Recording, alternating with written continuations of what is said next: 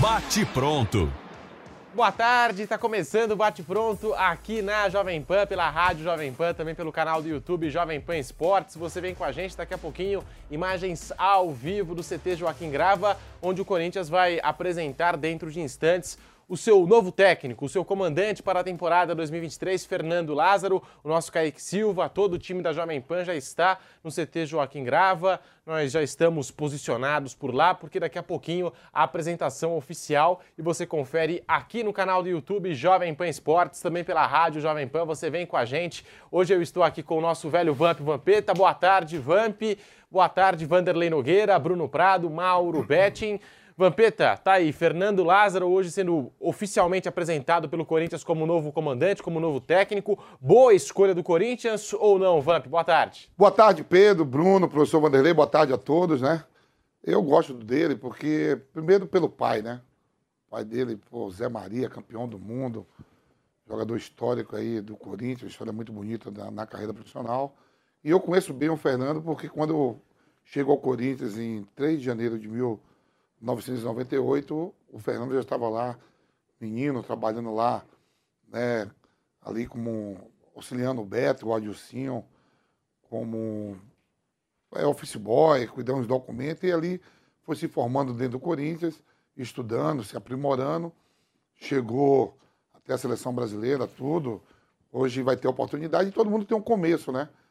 Eu, para chegar, estar tá sentado hoje aqui ao lado do professor Vanderlei, nessa bancada, teve que ter um começo lá atrás, no Vitória, mas eu comecei ali em Nazaré, dei meus passos no subúrbio de Salvador, cheguei e hoje faço parte aqui da bancada da Jovem Pan, por sinal eu e o Bruno completamos aí oito anos. Oito anos. Opa! É, oito anos. Oito anos deu para pagar um monte de coisa, viu, professor? Cara, a, a, torcida é grande para acabar preso, mas não vou, gente. Não adianta. Não adianta, a Jovem Pan não deixa. É, a bolsa de aposta é grande, viu, Pedro? Então o Fernando Lázaro treina ali a sua oportunidade. É, bolsa de aposta, já foi Romário. Bolsa de aposta. Já foi Romário, já foi Edmundo. Já foi uma galera aí, Edilson. Tem, a bolsa de aposta é grama, o velho Vampa é firme, a planta firme comigo. Incaível. Assim, não, aí eu pilhado, hum, a batata tá assando. falando, a batata tá assando, caiu um monte Ai, aí. Meu Deus. Então, mas nós do esporte estamos firmes. Que aí, não sei também, né? Mas aí ele vai ter a oportunidade, né, agora de, de ser efetivado mesmo como treinador, né, Bruno? Porque as outras vezes ele pegou como, como auxiliar ali, gente que era é, é, funcionário do clube. Ele está ali, voltou da, da Copa do Mundo e vai se apresentar hoje como treinador oficial do Corinthians. Que Deus abençoe. Torço muito pela pessoa que é, pela família que tem. Né? Tomara que dê tudo certo na, na sua carreira. Estamos torcendo muito para ele, que é um cara da hora mesmo. Pensa num, num, num, num ser humano, gente boa é, é esse rapaz aí, o Fernando. Técnico jovem, 41 anos de idade, mas com longa história com o Corinthians. Ele começou a sua trajetória pelo Timão em 1999 e agora está aí, dando os primeiros passos na carreira como técnico profissional, como técnico do time principal do Corinthians, Vanderlei Nogueira, boa tarde. É como disse o Vampeta, né? Tudo começa do zero e tá aí o Fernando Lázaro dando os seus primeiros passos como técnico principal. Ele que inclusive fez parte da comissão técnica da seleção brasileira, não chegou a participar da Copa do Mundo no Catar por conta do Corinthians, mas estava entre os observadores da comissão técnica do Tite. Vanderlei, boa tarde. Boa tarde, Pedro. Trabalhou com o Silvinho, trabalhou com o Mancini, trabalhou com muita gente lá, viu? Só não concordando, professor. O Silvinho foi assumir a seleção da Albânia, né? Albânia. É, pronto. Tomara, tá Programa de formação. Ele, aliás, Doriva e Zabaleta. Meu Deus, agora a Albânia é, vai para a terceira divisão. Aliás, deram umas pancadas porque a a Albânia contratou o Silvinho, eu acho que. Ah, isso é, é da hora. Com, todo, com todo respeito, não deveriam ter batido. Afinal de contas, ele é um treinador, ele tem que trabalhar, foi contratado. E, gente, ele passou pelo Corinthians e não deixou o Corinthians na zona do rebaixamento. Ele deixou o Corinthians numa posição confortável no Campeonato Brasileiro. Tem história pelo Corinthians, mas de qualquer maneira, eu não sou um Musman, então podem, podem falar o que quiser, sem dúvida alguma, mas eu acho que eu torço muito pelo Silvinho, espero que ele tenha sucesso dirigindo a Albânia. Com, com relação a, a, ao Fernando Lázaro, trabalhou com o Silvinho, como eu já disse, trabalhou com o Mancini, trabalhou com muita gente, viu muitos jogadores do Corinthians chegarem e saírem, é, conhece o ambiente, conhece o que, o que pensa eh, digamos, essa diretoria, sabe o que pensa a torcida, o que significa a torcida do Corinthians. E aparentemente, a gente vê de longe, né, mas aparentemente sempre teve, digamos assim, a parceria dos jogadores que frequentam e que são contratados pelo Corinthians, mesmo os que saíram, aqueles que chegaram. Ele é um cara é, é, que, que, conciliador, enfim, um, um personagem legal. Estou falando bem dele porque eu torço por ele. É, o Pampeta já destacou a história. Esse é um corintiano mesmo, né? O pai, filho do Zé Maria, do grande Zé Maria, Super Zé.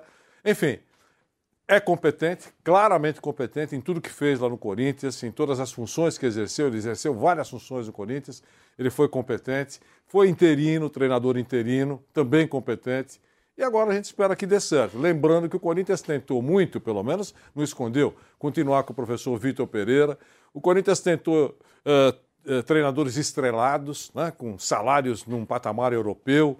Uh, tentou muita coisa e caiu o Fernando Lázaro, voltou, saiu da seleção e veio o professor Lázaro. Eu acho até é só achismo, não é informação que eh, o Corinthians gostaria de contar com ele fixamente na comissão técnica e contratar um treinador estrelado, padrão, cinco estrelas, aquela coisa toda.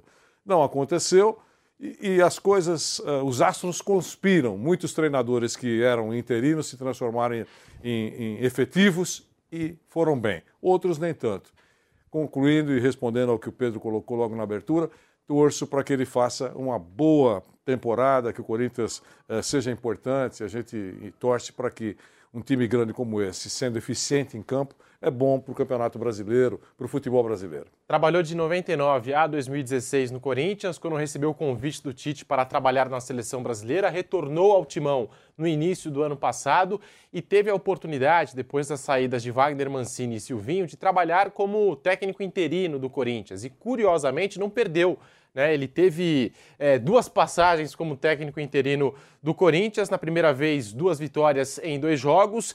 E na segunda vez, quatro vitórias e um empate. Bruno Prado, muito boa tarde. E aí, Bruno, depois de muitos questionamentos da torcida do Corinthians, o que falar de Fernando Lázaro? É um bom nome para comandar o Corinthians nessa temporada, Bruno? Boa tarde, Pedro, Vampeta, Vanderlei, boa tarde a todos.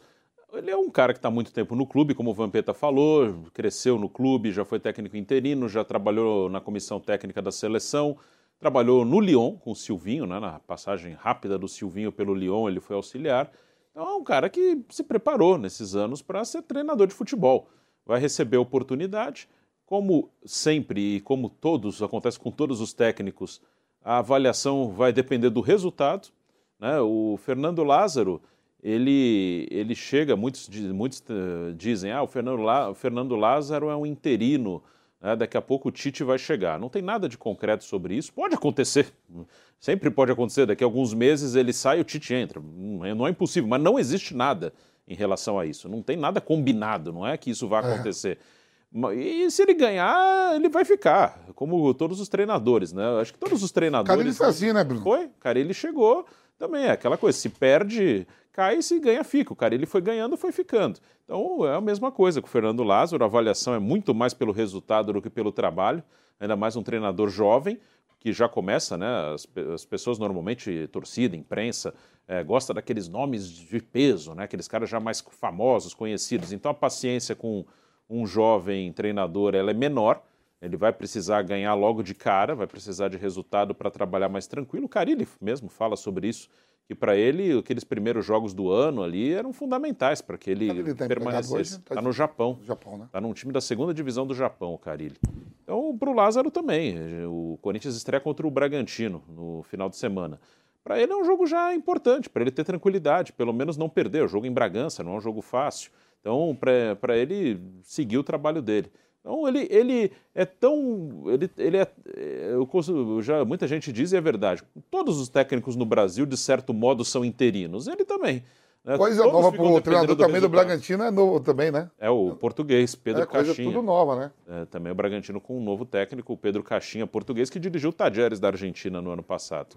Então, o Lázaro é, é, como todos, depende de resultado. Por não ter nome ainda, por ser um cara novo, é, talvez ele precise do resultado mais rápido que alguns já mais famosos. mas ele vai depender de resultado. É assim que funciona por aqui. Daqui a pouquinho, imagens ao vivo e vamos acompanhar do bate-pronto da Jovem Pan a apresentação oficial de Fernando Lázaro no Corinthians. Já vai deixando o seu like aqui no canal do YouTube Jovem Pan Esportes. Mas e aí, Vampeta, qual será o maior desafio do Fernando Lázaro agora no timão? Ô Pedro, no, no, no primeiro semestre, né, no Corinthians não tem pré-libertadores, não tem nada. Vai esperar só definir o grupo da Libertadores. O que tem a disputar mesmo é, é o Campeonato Paulista, né? um campeonato é, que é o estadual mais forte do país. A gente vê aí, parece que não, mas estaduais derruba treinador, né? Pelo Brasil afora. E ele está aí com o time montado, né? O, jogadores importantes votando, Paulinho votando de lesão, saiu alguns jogadores, outros estão chegando. É, uma base já tem. Né? O Bruno, essa semana, até aqui mesmo no bate-pronto, o Bruno deu uma provável escalação do Corinthians no treinamento, que eu gosto da escalação. Cássio, Wagner, Gil, Balbuena e Fábio Santos, Fausto Vera, Maicon, Juliano Renato Augusto e o Alberto e Roger Guedes. Esse seria o meu Corinthians também. Né? No começo, assim, do que se tem. Né? O Duqueiroz ainda permanece até o, o, o, meio do ano, mas eu sou a favor, assim que o professor fala. É, comprou, entrega logo o pacote. O que vai adiantar ficar até junho? Não vai adiantar nada, aí você vai atrapalhar, vai utilizar no Libertadores. Se for um final de temporada, Bruno, que você está disputando o título, você não vai. Sim. Mas aí, como é temporada, você não vai contar. O cara já não está mais. Né? Ele ah, vai jogar o Paulista, aí, talvez o é, grupo da Libertadores e um comecinho de é, brasileiro. E depois aí esse cara vai e começa a arrebentar e vai embora. Aí você vai encaixar outro. Então, é, a base é essa mesmo com o Juliano. Uma opção outra, de repente, o Romero, pro lado direito, a gente não sabe como é que o Fernando vai, vai utilizar, se vai ser um 4-3-3, um, um 4-4-2. Mas nessa formação aí que a gente estava pensando assim, o Bruno falou, ah, o Juliano um pouco mais pelo lado direito. Mas para mim esses são os 11 melhores que tem no Corinthians. Os outros ainda tem que, tem que mostrar. Esses 11 aí, o Paulinho voltando, que o Paulinho, quando machuca também, né, naquele jogo lá no Campeonato Brasileiro, foi contra o Fortaleza, né? Estava fazendo. O também não vinha num, num grande momento, mas teve tempo aí, se recuperou. Tá bem aí, vamos ver se volta melhor do que estava quando chegou. Né? E esperar o quê? Todo mundo vai esperar. Será treinador interino, por mais que seja querido, mas todo mundo. Corinthians, time grande, é resultado, não importa. O jogo contra o Red Bull Bragantino, time da primeira divisão, já vai ser cobrado. Lá também do outro lado, também vai ser cobrado, porque a temporada do, do Bragantino foi horrível, temporada passada, viu? Muito bem abaixo. Foi um clube que ficou ali, não atingiu nem Sul-Americana e nem caiu, né? Sul-Americano acabou pegando. Ele pegou, como, pegou, a última, ah, pegou na última rodada, né? É. Quer dizer, foi muito ruim, tanto que o treinador saiu, foi pro Vasco. Mas é, é ele já conhece bem, tem o, o, aval do grupo, da diretoria. Eu sei bem disso, que quando eu estava no Corinthians, ele já era querido lá atrás. Imagine agora, né? Ele é muito querido, então os caras vai, vai ter que jogar. É diferente quando o Paulo Souza veio, que os caras fritou. O, o, Fernando não, ele vai ter o, o apoio e e todo mundo vai se dedicar um pouco mais ainda. Time de Série A, estreia do Campeonato Paulista e fora de casa, Bruno Prado. Essa era uma dificuldade do Vitor Pereira, também do Silvinho, quando a gente recua no tempo, né? Dois técnicos que até conseguiam bons resultados dentro de casa, performaram um bom futebol em Itaquera, mas fora de Itaquera sempre tinha aquela coisa: o Corinthians não consegue resultados fora de casa, longe da sua torcida. E já começa o Paulistão contra um time de Série A e em Bragança Paulista, Bruno Prado? É um jogo difícil, né? Início de temporada para os dois, né?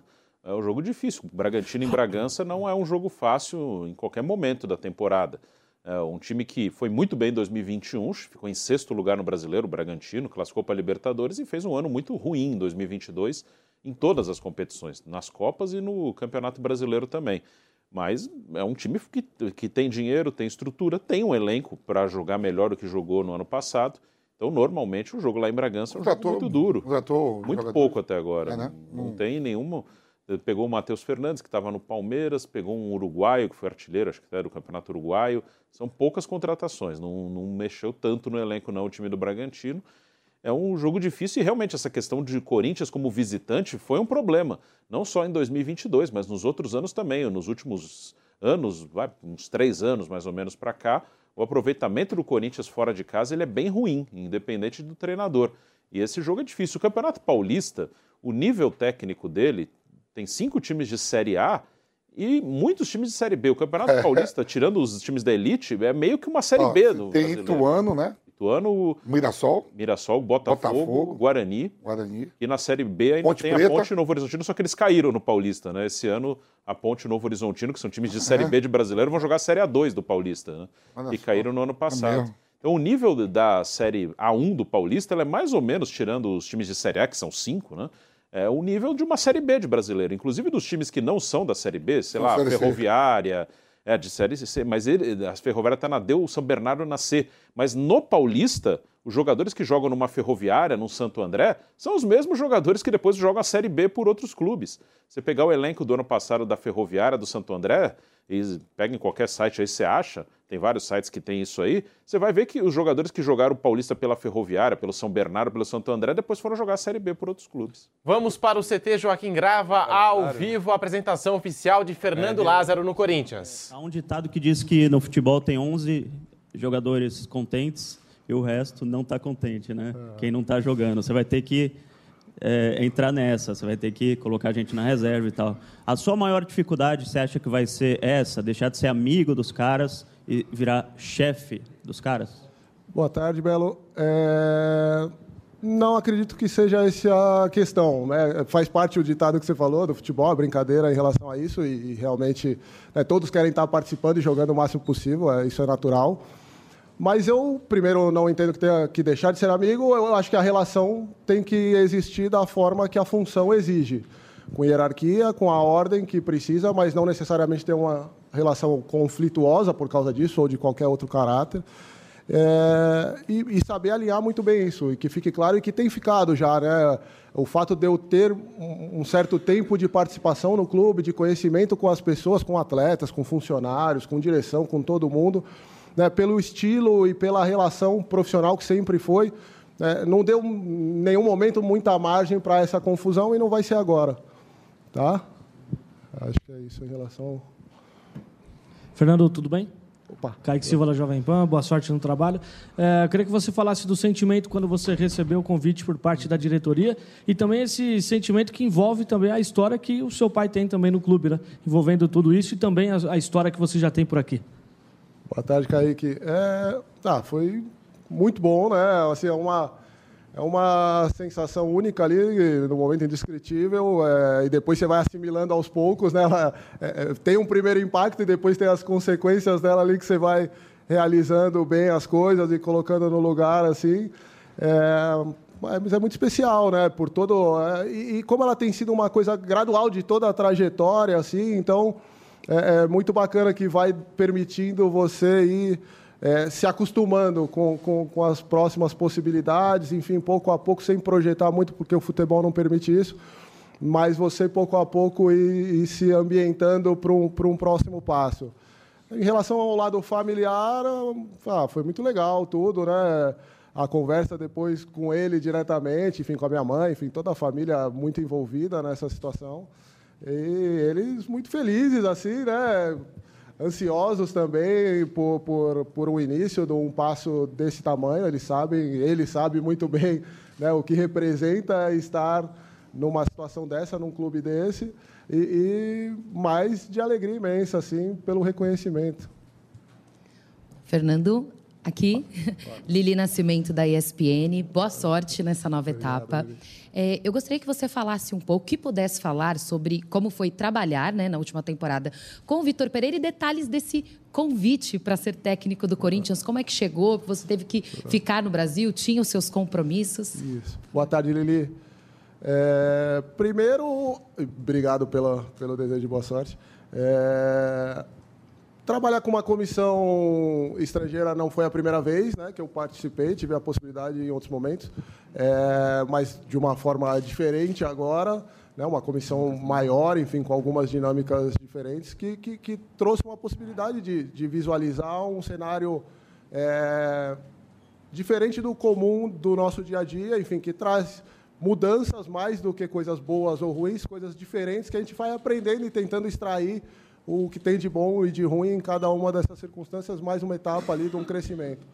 É, em relação a, a, como foi ali o primeiro momento, né? Na verdade, assim, foi uma, uma ideia que já foi acontecendo ao longo até pela incerteza que tinha naquele momento, a gente já traçando algumas coisas assim, projetando o que seria uma pré-temporada, projetando uma reapresentação num período atípico de calendário que não vinha acontecendo né, no nosso futebol, esse retorno como a gente fez. Então, você já começava a desenhar um cenário, mesmo que num primeiro momento pensando para uma outra pessoa desempenhar. E depois, propriamente dito, quando da conversa, o primeiro sinal foi, tá, é, beleza, fechado, só preciso fechar agora as outras partes, porque estamos na iminência de um, de, um, outro projeto também muito importante. Enfim, então, minha primeira preocupação foi como encerrar isso para mergulhar de cabeça né, na necessidade que era é, abraçar tudo isso aqui em relação ao clube, numa nova função, tudo.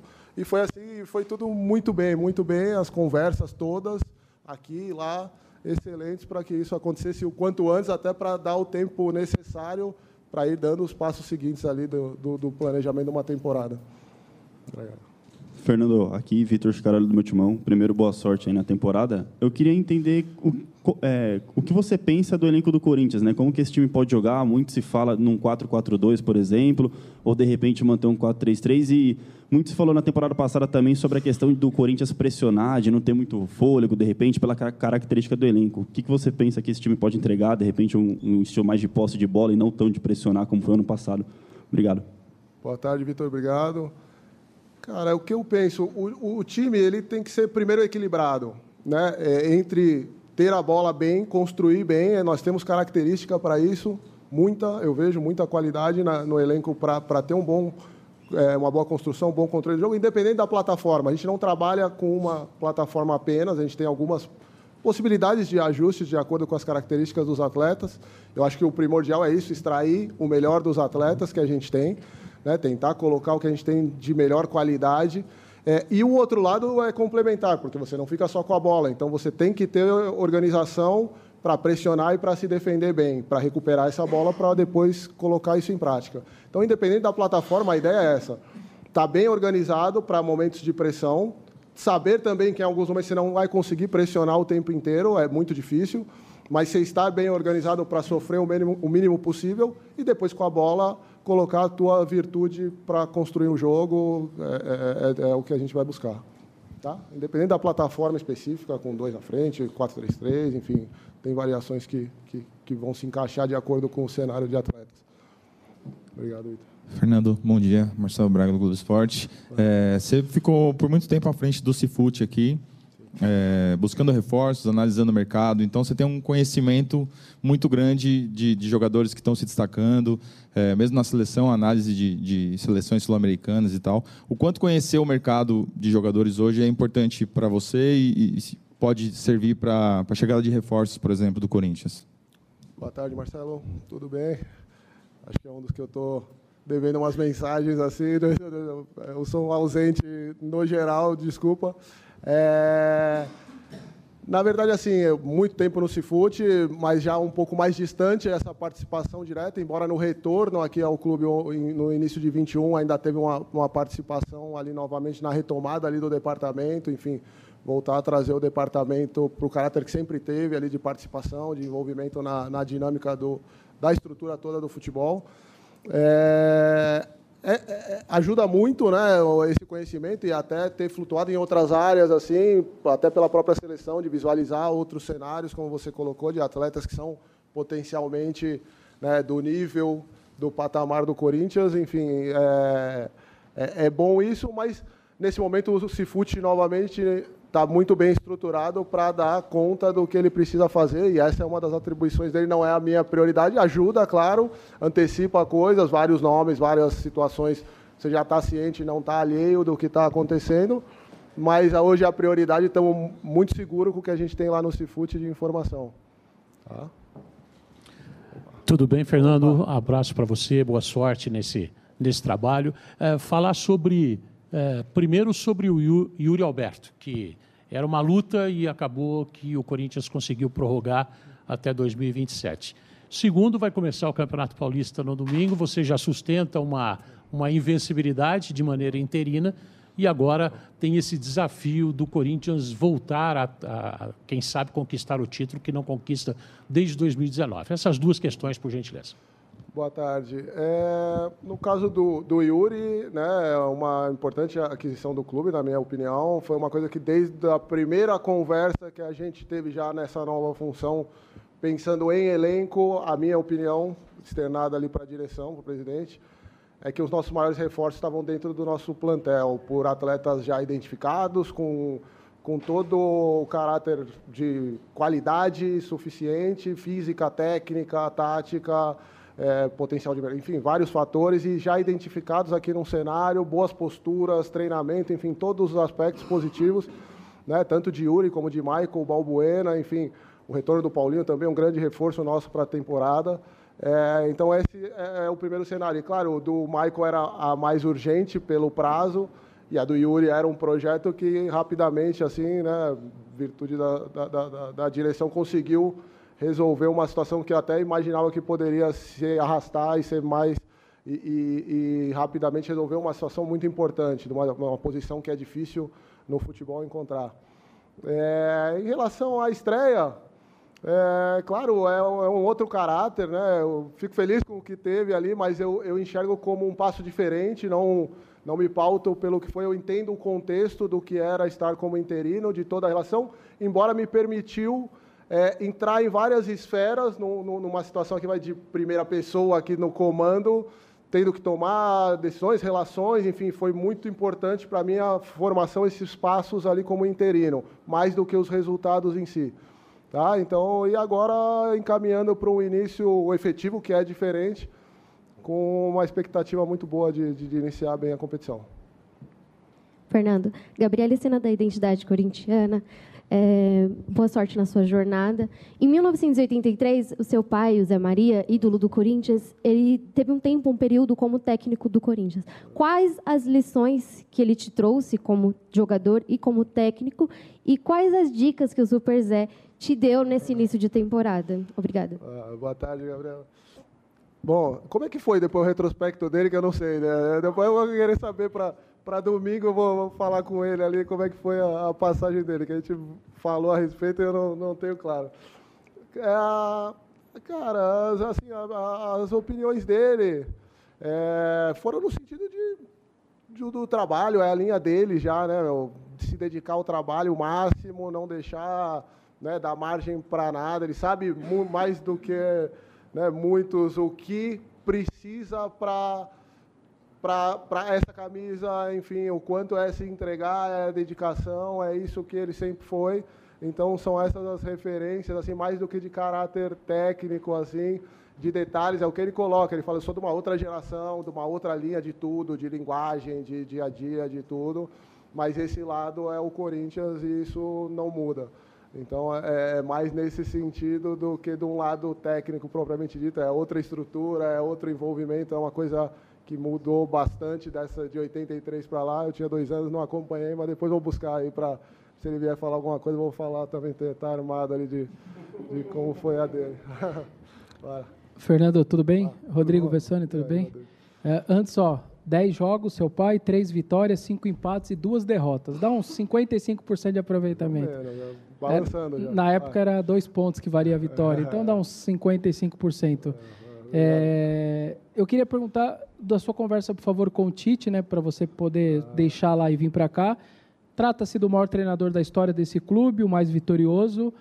E alguma coisa que ele tenha te falado, porque ele sentou muitas vezes nessa sua cadeira, o que, que te marcou? Assim, alguma frase, alguma dica que ele possa ter te dado, que aquilo ficou na sua mente, falou, pô, isso daqui eu não, eu não vou deixar de fazer agora que eu vou assumir aquela cadeira que foi dele aí durante muito tempo. Beleza, Rodrigo, obrigado pelo, pelo retrospecto primeiro, boa tarde. É, a conversa com o Tite foi, foi muito boa, foi, foi uma conversa longa lá, pessoalmente, e, onde ele falou muitas coisas, né, em geral a, a, ao clube, a tudo, e principalmente a esse momento. Né? É um cara com, com muita sabedoria, assim, na minha, na minha percepção de leitura, de, de tudo.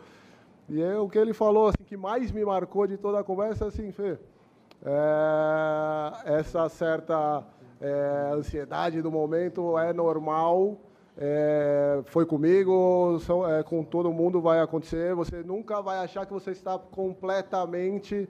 É, se você for ficar esperando estar totalmente é, dominando tudo para você dar esse passo, não, não é assim que acontece. Você, você, está muito bem preparado, te conheço bem e, e, e, vá com segurança e você vai com o tempo, é claro, é, é, vai adquirindo experiência em várias coisas, isso é importante. E ele falou, ele falou, e não acho que vai ser a última vez que você vai sentir isso. Ele falou, é, quando eu fui assumir o retornar para o Corinthians, eu também continuei sentindo. Quando eu fui assumir o compromisso com a seleção, também continuei sentindo. Isso vai fazer parte de cada etapa. É claro que você vai aprendendo a lidar com isso pela, pela experiência toda, mas faz parte desse momento e vai, e vai firme lá. Lázaro. Nós estamos acompanhando a apresentação oficial de Fernando Lázaro no Corinthians. Agora nós vamos para um rápido intervalo na Rádio Jovem Pan e já voltamos com o bate pronto para você. Jovem Pan, 80 anos obcecado, perfeccionista e supersticioso. Eram características marcantes de Paulo Machado de Carvalho. Nos anos 50, o dono da Rádio Pan-Americana chefiou a delegação brasileira, campeã das Copas de 58 e 62. O empresário esquadrinhou o plano vitorioso da seleção e ajudou a acabar com o complexo de vira-latas. O nome de Paulo Machado de Carvalho virou sinônimo de sucesso no esporte e, claro, nas comunicações.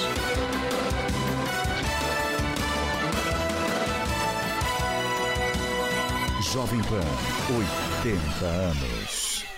E aí, tá embarcando no mundo de apostas esportivas e não sabe por onde começar? Então conheça o vaidebob.com. Simples, fácil e intuitivo, o site te oferece as melhores odds do mercado e tem mais. Nas redes sociais, arroba vai de Bob, você tem postagens diárias sobre as principais disputas e dicas para fazer aquela fezinha. Muita gente acha que apostar é um bicho de sete cabeças, mas agora que você tem o Vai de Bob, fica relax. Então já sabe, na dúvida, vai de Bob.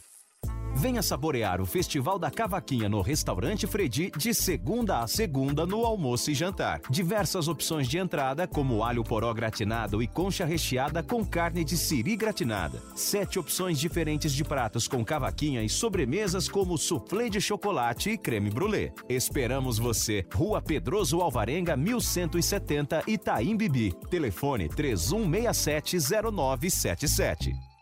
24 horas. Notícia, informação, serviço. Esta é a Jovem Pan News. A redação é uma arte e, como qualquer outro ofício, leva tempo para aprender e praticar. Mas você pode começar hoje. E o primeiro passo é se inscrever no meu novo curso Seja um Copywriter. Eu sou Rafael Bertoni, o primeiro copywriter do Brasil, e te convido para um treinamento onde você aprenderá as técnicas de texto que vão mudar a sua vida financeira. Aproveite a promoção de lançamento com 50% de desconto por tempo limitado. Acesse agora newcursos.com.br, N-I-U cursos.com.br e faça sua inscrição. now. Dicas de Verão Jovem Pan.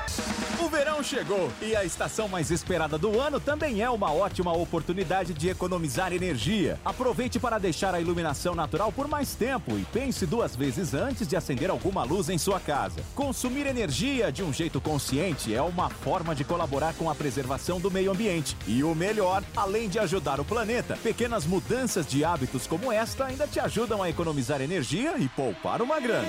Jovem Pan. Gé, tudo bem?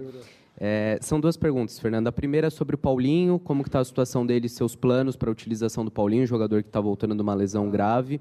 E a segunda pergunta, a gente viu no ano passado um Corinthians em constante mutação. O Vitor falava que precisava rodar muito o time para manter a intensidade, para o time aguentar a sequência de jogos. E eu queria saber se a gente pode esperar o mesmo de você, muitas mudanças de um jogo para o outro, se a sua ideia também é essa, ou se não, se, se dá para ter uma, uma sequência do time é, no, no, no, decorrer dos jogos. Tá. Obrigado. Valeu. Boa tarde, Bruno.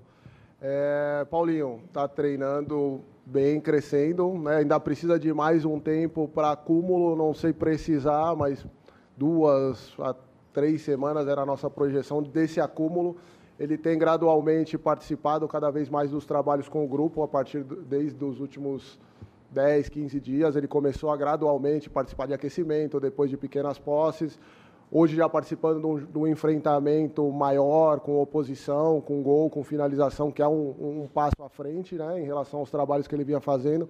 Pela primeira vez ele participando e bem, com segurança. Né, a preocupação é sempre ir dando esses passos, mas sem abrir mão da segurança, da, da, da integridade do atleta. Não temos pressa, queremos muito que ele vá evoluindo, mas sem a pressa de atropelar alguma etapa nesse sentido e colocar o atleta em algum tipo de risco, é claro, dentro do que cabe controlar.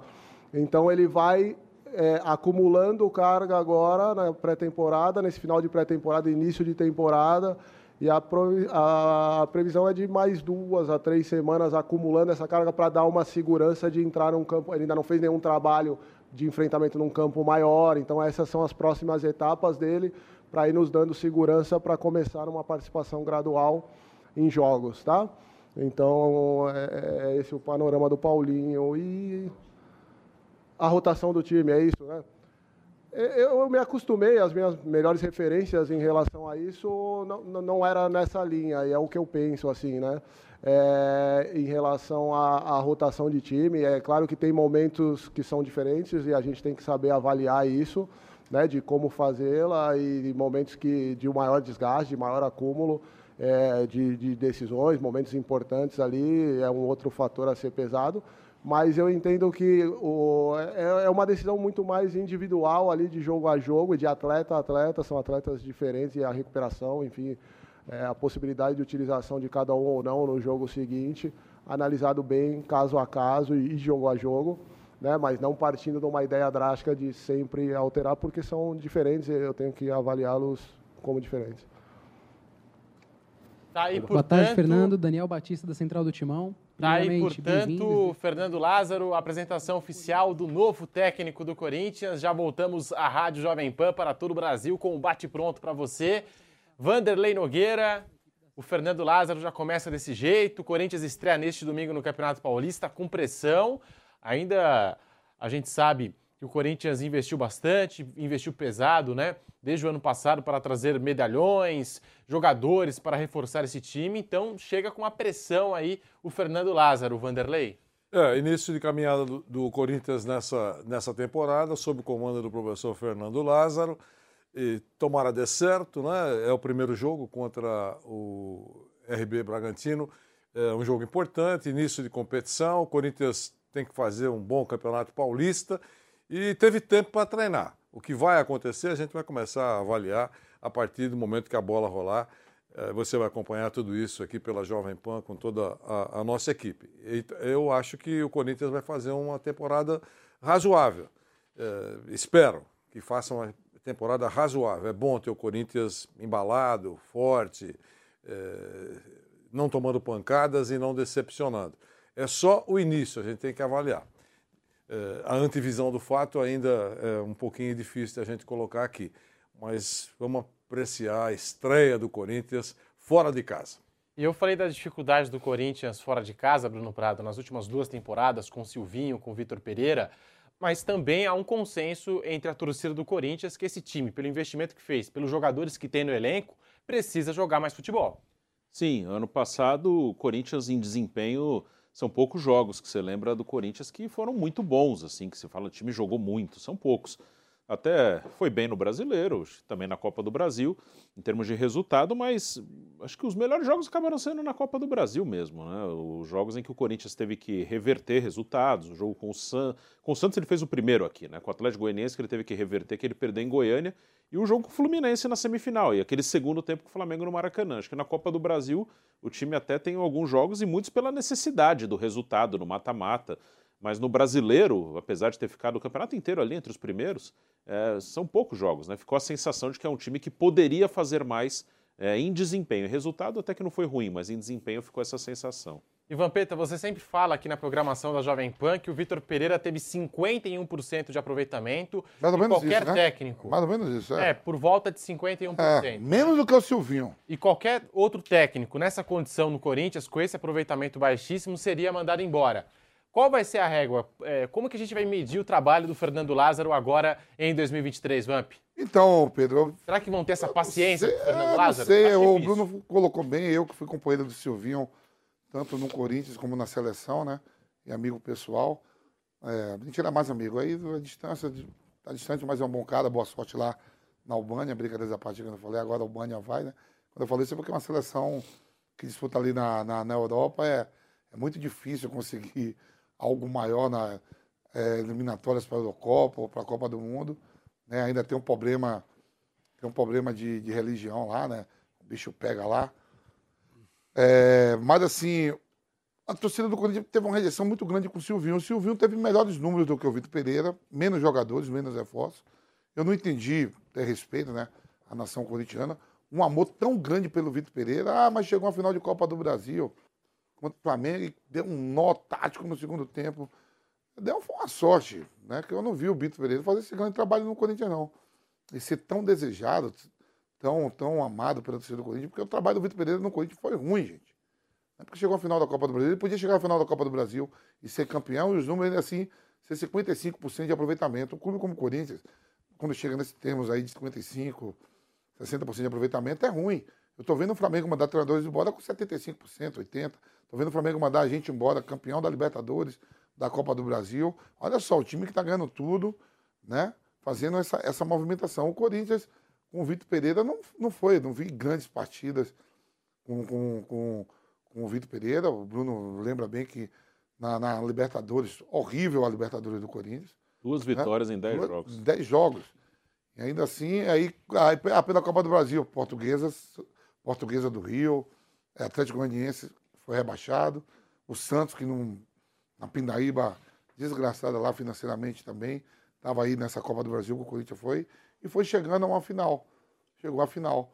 Mas assim, espero que a torcida tenha paciência. Eu vi até aí, acompanhando, lendo, que a, as organizadas se reuniu com a diretoria dizendo que vai dar todo o apoio ao, ao Fernando Lázaro, tomara mesmo, né?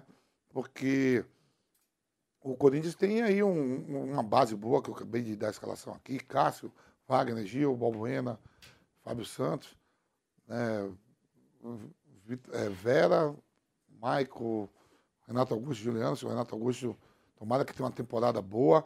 Teve tempo, é, Yuri Alberto e, e Roger Guedes, para não terminar com nove. Tem a pré-temporada, teve Copa do Mundo, deu para fazer uma pré-temporada que em outros tempos não dava. Não dava, você tinha que, das férias dos atletas ou antes, antecipar. E, e agora não, todo mundo teve suas férias tranquilas por causa da Copa. Tem agora a pré-temporada tranquilo. O Corinthians só tem, a princípio, o Campeonato Paulista nessa primeiro, nesse primeiro semestre. Libertadores começa quando, Bruno? Em abril, fase de grupos. Fase de grupo. É. A fase de grupo mesmo, né? É. Mas até lá é uma pré-temporada de luxo que pode dar título e ainda ganhar dinheiro. Que a Federação Paulista paga bem, é um dos estaduais bem mais pago, mais forte. E outra coisa, viu? É, lembrando bem, nossa, eu estou sempre ali com o Bruno nesse bate nesse, nesse, nessa troca de informações, professor, vale agora pelo posicionamento do Campeonato Estadual para a Copa do Brasil é. do ano que vem, viu? Não e tem mais vaga é, no, pelo ranking. não é, tem mais boi, não. Essa foi a. a grande sacada aí. É, essa é a sacada da, pra, pra da CBF. Não, a CBF é. foi muito fera disso Para fortalecer os estaduais aí... e, e, fortalecer os presidentes das federações, que são os eleitores do presidente da Por CBF. exemplo. É, é, é. um negócio, é o sistema, né? O é, sistema, é, então, por exemplo, o Santos vai jogar esse ano pelo ranking. Pelo ranking, mas o ano que vem não tem mais ranking, não, é, né? Se fosse o critério já para esse ano, o Santos estaria, estaria fora, fora da fora. Copa do Brasil. Olha o prejuízo que é financeiro. Santos, Bahia, Ceará. É, então tem isso. Vai ter que vir muitas vezes a cavalaria toda. É. Ah, o, fato o, fato de valorizar a competição tem não, o seu valor. É, literalmente. Mas o senhor fala, professor, é título, é título, né? É, claro. Pode comemorar, né? Dúvida. É importante, mas a gente só está analisando aqui que tem alguma coisa por trás. É, valorizou a competição? Sim mas principalmente pelo fato de fortalecer ah, que, é, o comando das federações. Eu sei que a CBF é muito querida, né? Mas eu aprovo totalmente. eu sou fã de estadual, pô. Não, não fui pô. campeão paulista. Cheguei numa final de. Mas não, não, não joguei quando o Renato fez um gol de barriga no Rio. Sou campeão baiano, campeão goiano. Eu adoro estaduais. No é. Nordeste estava acontecendo muito de time reserva total no estadual, até porque tem a Copa do Nordeste. Não, e, e, é o que eu acho assim, é, não, eu sou nordestino, sou baiano, lógico, de origens indianas, um, um, um, pouco de holandês. Origens do mundo. É, agora que não tem Copa do Mundo, eu vou ter a ser baiano mesmo. É. Normal. Mas quando vem a Copa, eu, eu me parto tudo. Os caras lá, alguns clubes do Brasil, Bruno, não vai ganhar o Campeonato Nacional. Você tem que valorizar O estadual é a Copa do Nordeste. Ou, ou o Vitória vai ser cam- o Vitória, Esporte, Santa Cruz. Estava vendo até agora Santa Cruz e Botafogo da Paraíba lá. Que tem, a, tem também as eliminatórias, a repescagem lá. Se dividiu, são, são 16? É, 8, 8, 16, é. 16. Vai ser campeão de quê? Tem que buscar lá o Campeonato Baiano, o Campeonato Paraibano, o Campeonato Sergipano, Alagoano, e aí buscar pela Copa do Nordeste e tentar se manter na primeira divisão do Campeonato Nacional, ou na Série B. Aí os caras chegavam lá, botavam o Atlético de Lagoinhas, conheço bem, a cidade lá é da hora, o município, é o lugar que tem mais laranja no Brasil, é lá. Pô, bicampeão baiano. Olhava o Vitória, perde pra Doce Mel, olha o nome do time, Doce Mel. O Bahia, quer dizer, o Bahia com todo, todo, todo o investimento não consegue ser campeão baiano e vai ser campeão de quê? É por isso que eu falei, parabéns, CBF. Botou. Ô, Vampeta, mas quando a Legal. gente fala em estadual, aqui em São Paulo, Campeonato Paulista, a gente vê na preparação do Corinthians, hoje apresentando oficialmente Fernando Lázaro, o Palmeiras, que a gente conhece, o São Paulo se reforçando, tem o Santos também. Quem larga na frente nesse campeonato estadual? Palmeiras. No Paulistão, Vamp. Palmeiras. E o Corinthians, por tradição, é o time que tem mais títulos. Só que aí você olha pro Santos. O Santos tem que dar vida para ganhar o Campeonato Paulista. Vai ganhar o brasileiro? Tá na Libertadores? Não. Tá na Sul-Americana, né? Sim. Então, tem que valorizar. Se você não consegue fazer o dever de casa, não vai fazer o dever a nível nacional, nem a nível é, é, na, na, na América. Não consegue ganhar o estadual, tem dificuldade. A gente viu como foi o ano passado, quando o São Paulo estava com o estadual na mão, e quando ele toma aquele revertério do Palmeiras, que o Palmeiras reverte aquele resultado, como foi a temporada de São Paulo. O Rogério ia para as coletivas, falava que machucou, estava doendo, dói até hoje, porque depois daquele que o Palmeiras reveste a final do estadual, o São Paulo tem uma caída, fez até uma temporada boa, chegou a final de Sul-Americano, o brasileiro não foi tão legal, mas imagina só, eu vi quando, quando o Casares e o Crespo foi campeão, o Júnior Casares lá, diretoria do São Paulo comemorando dentro do Morumbi. Pô, meu irmão, título é título, principalmente em cima dos, estados, em cima dos rivais. Então, aí por isso que eu te perguntei. O Palmeiras, por quê? O Palmeiras já tem um trabalho bem sólido com, com, com o Abel. Com o Abel, né? O Santos está com um treinador novo. O Rogério permanece ali chegando, movimentando. São Paulo é vice-campeão. E o Corinthians, por tradição, né? É o time que mais tem títulos paulistas, né? Por isso que eu te perguntei, porque eu acho que o Palmeiras, por mais que seja o grande favorito a conquistar o Campeonato Paulista, a torcida do Palmeiras fica naquela coisa, né?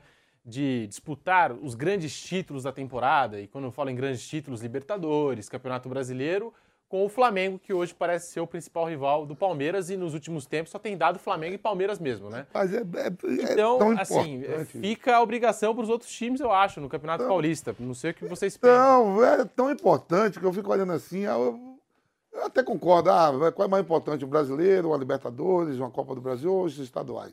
Alguns anos atrás, os estaduais. Né? Hoje não. Mas a gente viu aqui, ó. O Fernando Lázaro estava dando a coletiva ali, ó. Pra gente ter assunto, de eu ele lá mais 40 minutos. Porque não tem. Vai começar os estaduais, irmão. Senão não tem assunto. Aí fumaça, o Corinthians. Ah, o Corinthians você viu, professor? O Corinthians tomou dois do Red Bull Bragantino. Segunda-feira tem fumaça aqui. O programa tem debate. Você viu o Flamengo estreou contra o DAC. Então, vale, pô. Senão a gente ia deixar o Fernando Lázaro conversando. Bom, o que, que eu acho? Eu- Eu acho que eh, antes da bola rolar, é mais ou menos esse cenário que fica assim, de que vai começar uma competição menor. Eu compreendo isso, eu reconheço que é, é assim, todo ano é assim. Vi quando o Palmeiras tomou um laço do É, Mirassol. mas quando a bola começa a rolar no Campeonato eh, Paulista, especialmente pelo fato de, de rivalidade, né, a gente sabe que existe rivalidade entre esses quatro grandes citados aqui. Eu ia brincar com o Vampeta, porque ele falou ah, a importância do Campeonato Paulista para o Santos, falou a importância do Campeonato Paulista para o Palmeiras, do Corinthians, que precisa começar bem, só esqueceu de falar do São Paulo. Não, eu falei, eu falei como Falou- magoou o São Paulo, como Tá, magoou. tá, a tá. Aí eu ia lembrar do Mauro Beto e ia falar assim, quer dizer, tudo pode acontecer. É.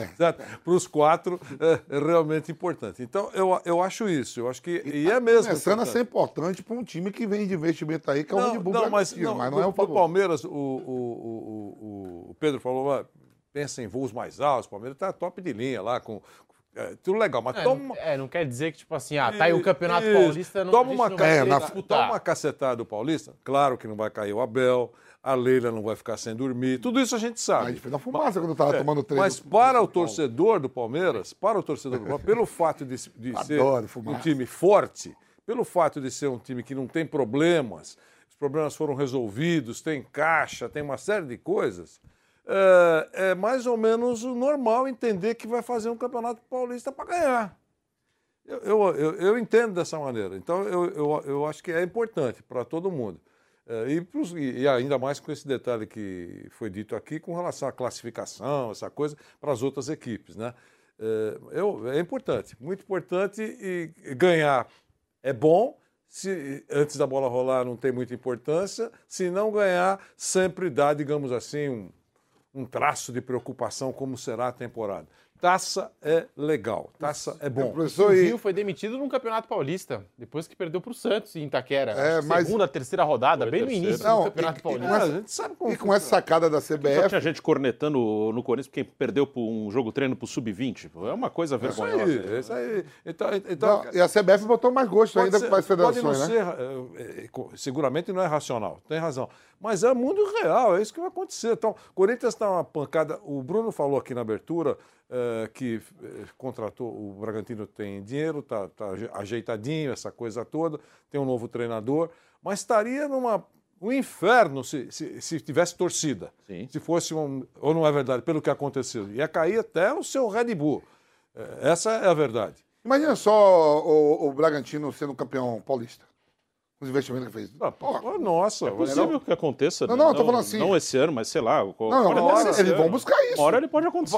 Justifi- justificaria, por exemplo, se acontecesse esse ano, justificaria a organização, o empenho, eh, a confiança no futebol brasileiro, o time que eles estão bancando. É muito mais provável um Bragantino ganhar um Paulista hoje do que o Ituano de 2014, por exemplo, que foi campeão. Não, é muito mais e- possível. E, e você é vê assim time, assim, time assim do interior, assim, o Mirassol mesmo, no Campeonato Paulista, ele dificulta demais para todo mundo, né?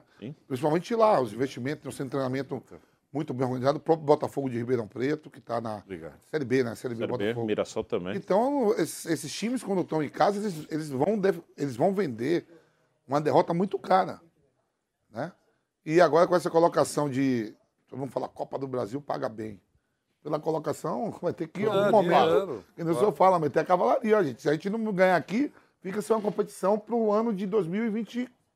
E tem time que prioriza a Copa do Brasil, prioriza as Copas do que o Campeonato Brasileiro, a gente sabe disso. É como o Aldax ontem, né, Vamp? A gente sabe, na Copinha, se o Aldax passa ontem pelo Vasco, ia ser aquela festa, né? É. Você ia estar vibrando É. aqui. O Vasco passou, é claro que não deixa de ser festa, mas o torcedor do Vasco fica naquela, foi obrigação passar. É, você poderia falar, tá, o Audax aqui tamo lá- tem dois Audax, viu, gente? Um no Rio e um em São Paulo. O do Rio tá uma maravilha, que a, a sequência é muito boa no Campeonato Carioca. Primeiro estreia amanhã contra o Flamengo, depois pega o Botafogo e depois pega o Vasco. Parabéns, Federação Carioca. Achei uma sacanagem, achei uma sacanagem isso. Vai lá, Pedro, Vanderlei. É mais gostoso. Em cima disso, é- é, tudo é conta, viu? Tudo é conta. É copinha, mas o pessoal faz conta. Quanto gasta essa base do, do Audax? Quanto gasta a base do, do Vasco da Gama? E São Paulo, Palmeiras. É. Palmeiras aí tem essa manchete que é verdadeira, né, Pedro? Você acompanha o Palmeiras, que é verdadeira. Nossa, a base do Palmeiras é de arrancar suspiros. Né? E aí você recua alguns meses, ganhou sub-12, mas eu estou exagerando, mas é, parece que é isso. Sub-12, sub-15, 17, 20. A base do Palmeiras é um sucesso. Qual é o seu nome do amigo seu lá, o João, né?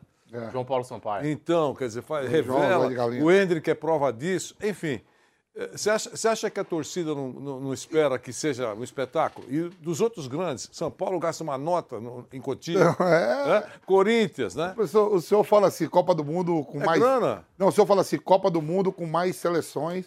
O senhor fala assim, Copa do Brasil com o país todo, mais. mais. E a própria Copa São Paulo, eu fico pensando assim, ó. É verdade mesmo, ó. São 128 clubes, Pedro. Hoje acaba a primeira fase. Sobram 64, professor. É. Aí eu te falo assim, o Hendrick, ele foi vendido por 400 milhões de reais porque jogou no time principal ou porque ele veio fazendo aí na Copa São Paulo, Campeonato, campeonato Paulista Sub-20. Os campeonatos os menores, camp- Os, né? campeonatos menores. Aí começa o campeonato estadual, que eu gosto muito. Mas hoje tem vários olheiros do mundo todo olhando esse, é um dos Esperando principais torneios. É, é um dos principais torneios do mundo Sub-20. Do mundo Sub-20. O cara não vai ver é, Palmeiras e Mirassol. Os caras vão ver esses jogos agora, porque aí, ó, A gente vai falar daqui a pouco da operação do Corinthians, da- do negócio do Roberto. Vão comprar os garotos. Um, um jogador de 16 anos. Então, Não, e, outra, e outra coisa, hoje, já não nessa competição, nas anteriores, algumas anteriores, já- isso já funcionou. Não há necessidade de estar aqui. Esses jogos passam ao vivo aí, por aí, está todo mundo vendo. né? Então, eh, tem muita gente de olho, seu. E, então, isso vale também para as equipes menores, aquela que vem de local distante. Sonho de aparecer alguém, de aparecer alguém que chame atenção. Isso acontece. Eu acho importante isso. E o fato de ser eliminatória simples, né, caiu, é, é, dava, acabou. É, já, já teve o teu tempo. Como é que é o que o Faustão falava? Se vira nos 30, né? Você tem 30 segundinhos para mostrar o teu talento. É melhor do que não ter nenhum segundo. A hora você- é essa. Não é isso? Bom, e nós temos aqui uma enquete para a gente encerrar o assunto Corinthians. Vamos falar agora do Yuri Alberto. E a gente tem uma enquete aqui no chat do canal do YouTube Jovem Pan Esportes. Você pode votar nesse exato momento sobre a permanência do Yuri Alberto no Corinthians. Está aí. O Corinthians acertou ao manter Yuri Alberto? 60% sim, excelente jogador. Não, saiu caro demais, 40%. A coisa está um pouquinho equilibrada aí, por mais que a opção sim esteja ganhando nesse exato momento, mais de 4 mil votos. Você também deixa o seu like aqui no canal do YouTube Jovem Pan Esportes, porque agora é oficial. O Corinthians anunciou nesta terça-feira a permanência do Yuri Alberto. E aí, Vamp, o que dizer desse negócio para o Corinthians? Você não acha que o Corinthians pagou caro demais nessa operação toda envolvendo o Yuri Alberto, desde o empréstimo, agora a permanência, cedendo jogadores? E aí, Vamp? Não, é, cada um faz as operações que pode, né? Quem está lá comandando o clube, né? o financeiro está lá também para olhar. Eu, quando, quando a gente deu a notícia aqui, eu achei que o Hidalberto era todo do Corinthians, né? A novidade que veio ontem à tona foi que o Hidalberto, o Hidalberto é 50% só do Corinthians, né? 50%, 50% pertence ainda aos ursos. Né? É um jogador novo, de 21 anos, vai completar 22 agora esse ano. Mas, a princípio, eu achei que tinha ido o Renan. né? O Renan tinha ido, mas o, o, o Mantuan com o Ivan, o Duqueiroz ali, e o Hidalberto seria 100% do Corinthians. A negociação foi feita, um jogador novo, né? o Zenit fica aí só aguardando, um contrato de cinco anos. Né? Ainda tem envolvido mais um jogador do, do, do Sub-16, né, Bruno, que está jogando na seleção. É o Pedro, que Pedro, né, foi convocado para a seleção sub-20. Sub-20, né? Ele tem 16 anos. Tem 16 anos, então tem ouvido tudo. Os russos lá deram. A gente ficou sabendo porque os russos deram lá, viu? Que foi 50% de cada, que para mim era 100% toda do Corinthians. Aí os russos deram lá e esqueceram de avisar os caras aqui, ó. A gente tá mostrando como foi toda a operação, né? O Duqueiroz indo inteiro. Vou deixar até pro Bruno falar, melhor que o Bruno tem os números mais na cabeça, o professor Vanderlei. Eu só acompanhei ontem de noite, pô, achei que era tudo do Corinthians, mas é um grande atacante novo, né? Muito se fala da transparência do Zenit e eu tenho aqui. O Corinthians deixou 50% dos direitos do Yuri Alberto com o Zenit, cedeu todos os 55% que tinha do Robert Renan, cedeu todos os 90% que tinha do Duqueiroz, deu a preferência de compra do jovem Pedro, de apenas 16 anos de idade, cederá porcentagem de venda de, de Mantuan e, ced- e- e vai acabar cedendo também porcentagem de venda do goleiro Ivan. Só não fala quanto quer, né? A única coisa é que não. Mantuan e do Ivan. Nem os russos, nem o que a gente falou. Quanto... Esses últimos dois ainda não foi divulgado, tá? Mas vai, ser, Mas vai os russos- acabar cedendo porcentagem de venda dos dois. É, mas não saiu o valor, né? Não, não, desses Não, últimos o dois não. Mantuan ele fica lá até o meio do ano, ele já está na Rússia desde o ano passado, né? Quando o Yuri Alberto chegou por empréstimo, ele fica emprestado no Zenit até o meio do ano e tem um valor de 10 milhões de euros se o Zenit quiser comprar. Mas se ele não comprar, ele volta para o Corinthians. Se o Corinthians vender mais para frente, o Zenit vai ter uma porcentagem que a gente não sabe. O Ivan, goleiro, ele já voltou para o Brasil e está indo para o Vasco, emprestado. Né? O Corinthians está emprestando o Ivan para o Vasco. É, também é um, pelo que saiu dessa informação da Rússia, se o Corinthians vender o Ivan em algum momento, o Zenit vai ter uma parte. E o Duqueiroz deve ir só no meio do ano, né? Dos que estão envolvidos agora, o Robert Renan já, já vai embora. O Robert Renan também vai jogar o Sul-Americano Sub-20 com a seleção. Depois dos, dos- da, sele- da seleção Sub-20 ele vai para a Rússia. E o Duqueiroz vai ficar até o meio do ano aqui. Tá aí, Vanderlei Nogueira, essa negociação do Corinthians pelo Yuri Alberto, toda a transação, desde o empréstimo, agora a permanência e cedendo vários jogadores. Não pagou caro demais o Corinthians, Vanderlei? Olha, Pedro, é, é, o, a- o primeiro capítulo dessa novela toda era o Corinthians tentar ficar com o Yuri Alberto.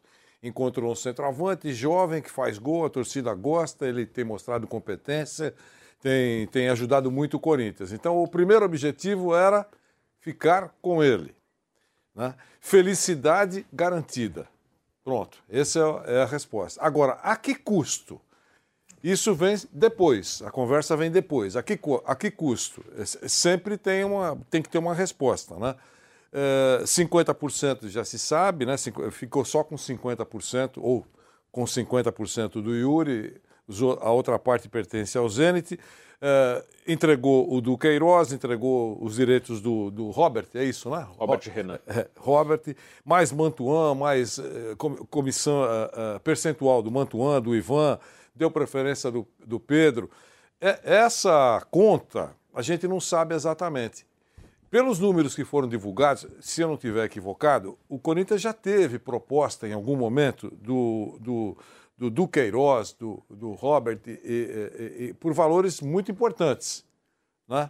É, se esses valores vão ser confirmados um determinado dia, um determinado momento, a gente vai saber quanto custou isso. Mas ficando com o Yuri, resolveu um problema agora. Fazendo contas, eu não sei se foi um bom negócio. O tempo vai dizer. É, a gente vai ter que esperar o que, que o Yuri vai fazer. Enfim, ele pode dar ótimo retorno para o Corinthians, excepcional retorno para o Corinthians, e aí a turma vai até esquecer de números. Mas em algum momento essa conta vai ser feita. O objetivo atual foi atingido. Ficamos com Yuri Alberto, é o centroavante que a gente queria, e fim de conversa. Mas e aí? Quando a conta fechar, num determinado momento, eh, eh, alguém negocia o Duqueiroz por milhões, eh, e a gente não sabe exatamente. Se o Yuri agradar para valer, eu acho que esses números vão ser assim esquecidos, problema de futuras administrações ou de futuros dirigentes ou de oposição cobrando números e a transparência do negócio.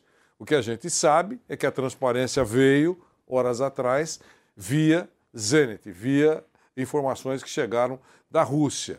Não foi uma informação que já tinha que bateu com aquilo que dizia aqui o Corinthians. Eu acho que vale aguardar, é, mas os números são importantes. Talvez no futuro a gente faça a conta melhor.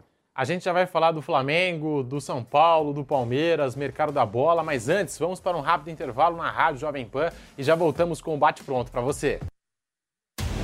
Dia 15 de janeiro, você vai descobrir que unicórnios são reais. O que faria com esses 20 milhões de dólares extras? São empresas avaliadas em bilhões de dólares e nossa missão é encontrá-las. Os investidores podem ganhar dinheiro nisso? Esse grupo de experientes investidores vai escolher quem serão os próximos unicórnios dessa era.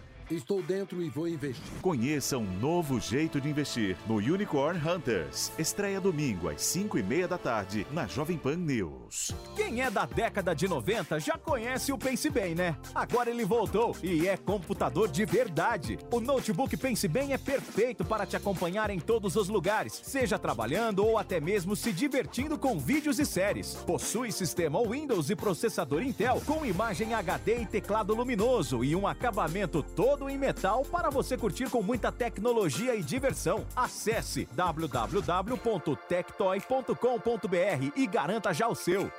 Olá, Brasil! Chegou o grande dia! O curso Toro de Ouro 2 está no ar com mais conhecimento sobre o mercado financeiro. Agora você vai dominar outros indicadores que vão te ajudar a investir melhor o seu dinheiro. Se junte aos milhares de alunos do primeiro curso e aprenda a montar a sua própria carteira de investimentos. Acesse a newcursos.com.br e faça a sua inscrição no curso Toro de Ouro 2. N-I-U cursos.com.br. Vai, Torinho! Esta, esta é a Jovem Pan News. Diante do cenário atual, onde vivenciamos uma alta disseminação de doenças, é necessária a adoção de hábitos de limpeza mais rigorosos. Para auxiliar a higienização da sua empresa, a Gocil oferece soluções completas com inovação e excelência operacional. A Gocil integra tecnologias e profissionais qualificados, com um modelo de gestão desenhado especificamente para a rotina do seu negócio. Para saber mais, acesse gocil.com.br ou ligue 11 2678 0600. Gocil, a maneira mais segura de confiar. Venha conhecer o ambiente português e aconchegante do Chiado Restaurante. Entrada para petiscar, bolinhos de alheira com queijo do Jordão Para o prato principal, experimente pescada amarela à brasileira com pirão, joelho de porco com chucrute. E de sobremesa, arroz doce com canela. Imperdível. Chiado Restaurante Bar, Avenida Jurucê 776, Moema. E-mail reservas arroba chiadorestaurante.com.br de segunda a sexta, três em um, três em um. A cobertura completa do cenário político brasileiro. Enquetes diárias, diferentes perspectivas e as mais relevantes discussões. Três em um, comandado por Paulo Matias. É hora de debate, hora de discussão por aqui. Três em um, de segunda a sexta, a partir das cinco da tarde, na Jovem Pan News.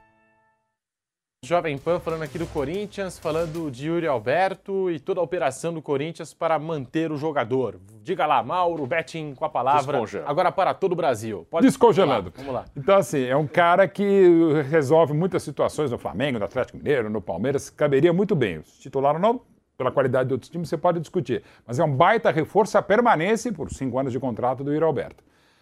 É caro, mas insisto, tá aqui um cara que não sabe negociar os próprios contratos, é péssimo negociante, não tem a menor capacidade de saco, intestino, cotovelo, nariz. Não, nariz eu tenho grande, né? Cabelo comprado, mas tenho até para negociar o cabelo, eu sou ruim para negociar cabelo. Mas então, eu não tenho a menor capacidade, competência para gerir absolutamente nada. Mas analisando esportivamente, financeiramente, é caro.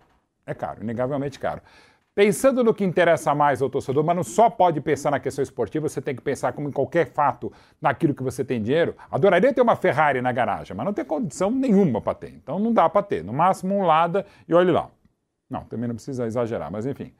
No caso, o Robert Renan é muito talentoso. É uma das melhores revelações do Corinthians e do futebol brasileiro numa posição que é carente, que é a zaga, né? É, ainda mais sendo o Raul Gustavo. O Robert Renan já pode ser titular no Corinthians e muitas equipes no Brasil e, na minha avaliação, na América do Sul. É muito bom jogador. Ia acabar vendendo uma hora? Ia. Do jeito que foi, eu acho que não é o melhor negócio. O Ivan, você pode dizer que mal conseguiu chegar da Ponte Preta, já foi para lá, já vai agora reemprestado, ok. Mas o Robert Renan me pesa, o Duqueiroz foi um dos jogadores importantes do Corinthians na última temporada, já tem, já tem não, tem 24 anos, talvez seja o momento de negociar, ok. Mas do jeito que foi, eu acho que é caro, Esportivamente é ótima a permanência do Yuri Alberto, mas para mim dá para discutir e muito como o Corinthians acabou fechando essa negociação. Nós estamos ao vivo aqui no canal do YouTube Jovem Pan Esportes para você, para todo o Brasil, falando aqui de Yuri Alberto. Ele fica, é até a nossa hashtag Yuri fica para você participar pelas redes sociais. Siga arroba Jovem Pan Esportes no Instagram, no TikTok, no Twitter. E agora a gente vira a página aqui no programa para falar do Flamengo. Ontem você que acompanhou aqui o Bate Pronto acompanhou em primeira mão a informação do nosso Mauro César Pereira sobre Quinteiro. O Flamengo desistiu do negócio pelo jogador e a gente até falou sobre o Júnior Barranquilla. E o Flamengo está aí, de olho no mercado da bola, está trazendo agora o goleiro Rossi, do Boca Juniors, Mauro Betting, Vanderlei Nogueira, Vampeta, Bruno Prado, falando do Flamengo, que estreia amanhã no Campeonato Carioca, não vai estrear com os jogadores do elenco principal, o melhor elenco da América do Sul, a gente sabe. Sim. Mas está aí, o Mengão começando a temporada, mais reforçado do que nunca, com vários medalhões, jogadores importantes e ainda vai contar com retornos importantes como o do Bruno Henrique no decorrer dessa temporada. Mas está aí, Rossi chegando para ser uma segunda opção, uma sombra ao goleiro Santos, Mauro Betting. O goleiro é aquela coisa, você não pode escalar dois ou três, mas se você tiver ótimos goleiros para escalar, ainda mais um jovem, que é um excelente pegador de pênaltis, na média foi quem mais pegou pênaltis do mundo na temporada passada, apenas 27 anos é uma idade ótima para qualquer atleta. E numa posição que o Flamengo, não vou dizer que esteja carente, mas o Hugo está sendo negociado, acho que é o caso, tem sido muito desgastado por erros dele e por pressões externas também. E chega um goleiro de nível, de Boca Juniors, é o grande goleiro do Boca nos últimos 10 anos.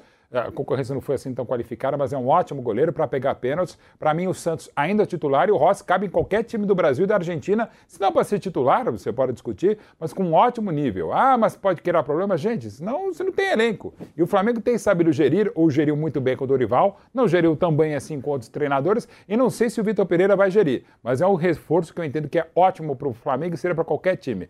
Já tem o melhor time do, do Brasil, já tem o melhor elenco do Brasil e da América do Sul. Se vai ganhar tudo, a gente não sabe, mas que tem cada vez mais potencial, tem. Se dá para criticar em muita direção do Flamengo, em muitas atitudes desgovernadas, sobretudo fora de campo, em termos de contratação é difícil discutir. Tem dinheiro? Tem, mas sabe usar, sabe negociar, comprar e vender, e acho que trouxe outro ótimo reforço que é o Rossi.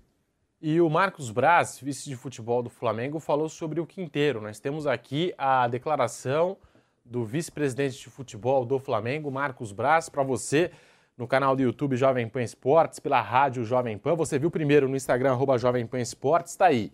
O jogador e o empresário foram o tempo todo muito legais, simplesmente o negócio não foi para frente. Temos sempre que conversar muito para tomar uma decisão. O negócio foi esfriando e tomamos essa opção, mas não acha ter ação, disse Marcos Braz ao paparazzo rubro-negro, dando aqui os créditos por telefone. Tá aí. Quinteiro fora dos planos, Rossi chegando, já com essa base do Flamengo, Vanderlei Nogueira, que a gente sabe é o melhor elenco da América do Sul, começando a temporada com várias decisões já no primeiro semestre. Tem Campeonato Carioca, Recopa, Supercopa, é, tem o Mundial de Clubes, são quatro decisões para o Flamengo. A primeira já no dia 28 de janeiro contra o Palmeiras, e a gente tem até informação da Isabelle Costa de que a CBF definiu a sede da Supercopa do Brasil. Vai acontecer Salvador. na Arena Fonte Nova, em Salvador, Palmeiras e Flamengo. Então, informação para você que está aqui nos acompanhando. Mas está aí, Vanderlei, esse elenco do Flamengo é o suficiente para essas quatro decisões do primeiro semestre e para todas as competições que o Flamengo vai disputar esse ano? Bom, enquanto eu queria só dizer que vai acontecer na terra do presidente da CBF. Também. Também. De grandes torcidas, claro, do Flamengo e também do Palmeiras. Sem dúvida. Mas, é, Uma bela festa. Mas a gente está só Sim. fazendo esse registro que me parece também importante. E outra coisa, com relação ao que você perguntou, Pedro, é, já foi dito aqui no programa várias vezes, com o elenco que o Flamengo tem, com o potencial que o Flamengo tem. É, a exigência, não sei se essa palavra é certa, mas você pode fazer com aspas se quiser, a exigência é o Flamengo ganhar tudo. Sub-12, sub-15, sub-17, sub-20, time principal, time reserva. Essa é a exigência da torcida. Se isso vai acontecer, a gente não sabe. É, e quando falam isso, entre outras coisas, eles dizem a turma que é apaixonada pelo Flamengo, diz o seguinte: olha, e, não é nem agora, recuando um pouquinho no tempo, na época da pandemia, nós fomos para São Paulo com o Sub-12, eu que estou exagerando, né? Mas era o time reserva, né? Era um time diferente, era um time alternativo, bem alternativo do Flamengo. Encaramos o poderoso Palmeiras, certo, Mauro Betti? Não tem dúvida. E aí, quando esse, essa, esse grupo voltou para o Rio de Janeiro, voltou carregado nos braços lá no aeroporto, com razão foi um resultado bom conseguido pelo, pelos garotos lá do Flamengo aqui em São Paulo. Então, nesse momento de força demonstrada pelo Flamengo, uh, entra nessa competição no Rio de Janeiro com o time alternativo, time reserva. Pra, para o torcedor, tem força para ganhar. E eu também acho que é isso. Eu também acho que é isso. Com os nomes que tem, ou então comece, começamos a exagerar muita coisa. Né? Exemplo, seleção brasileira. Quando colocou o time reserva em campo tomou um cacete, agora na Copa do Mundo.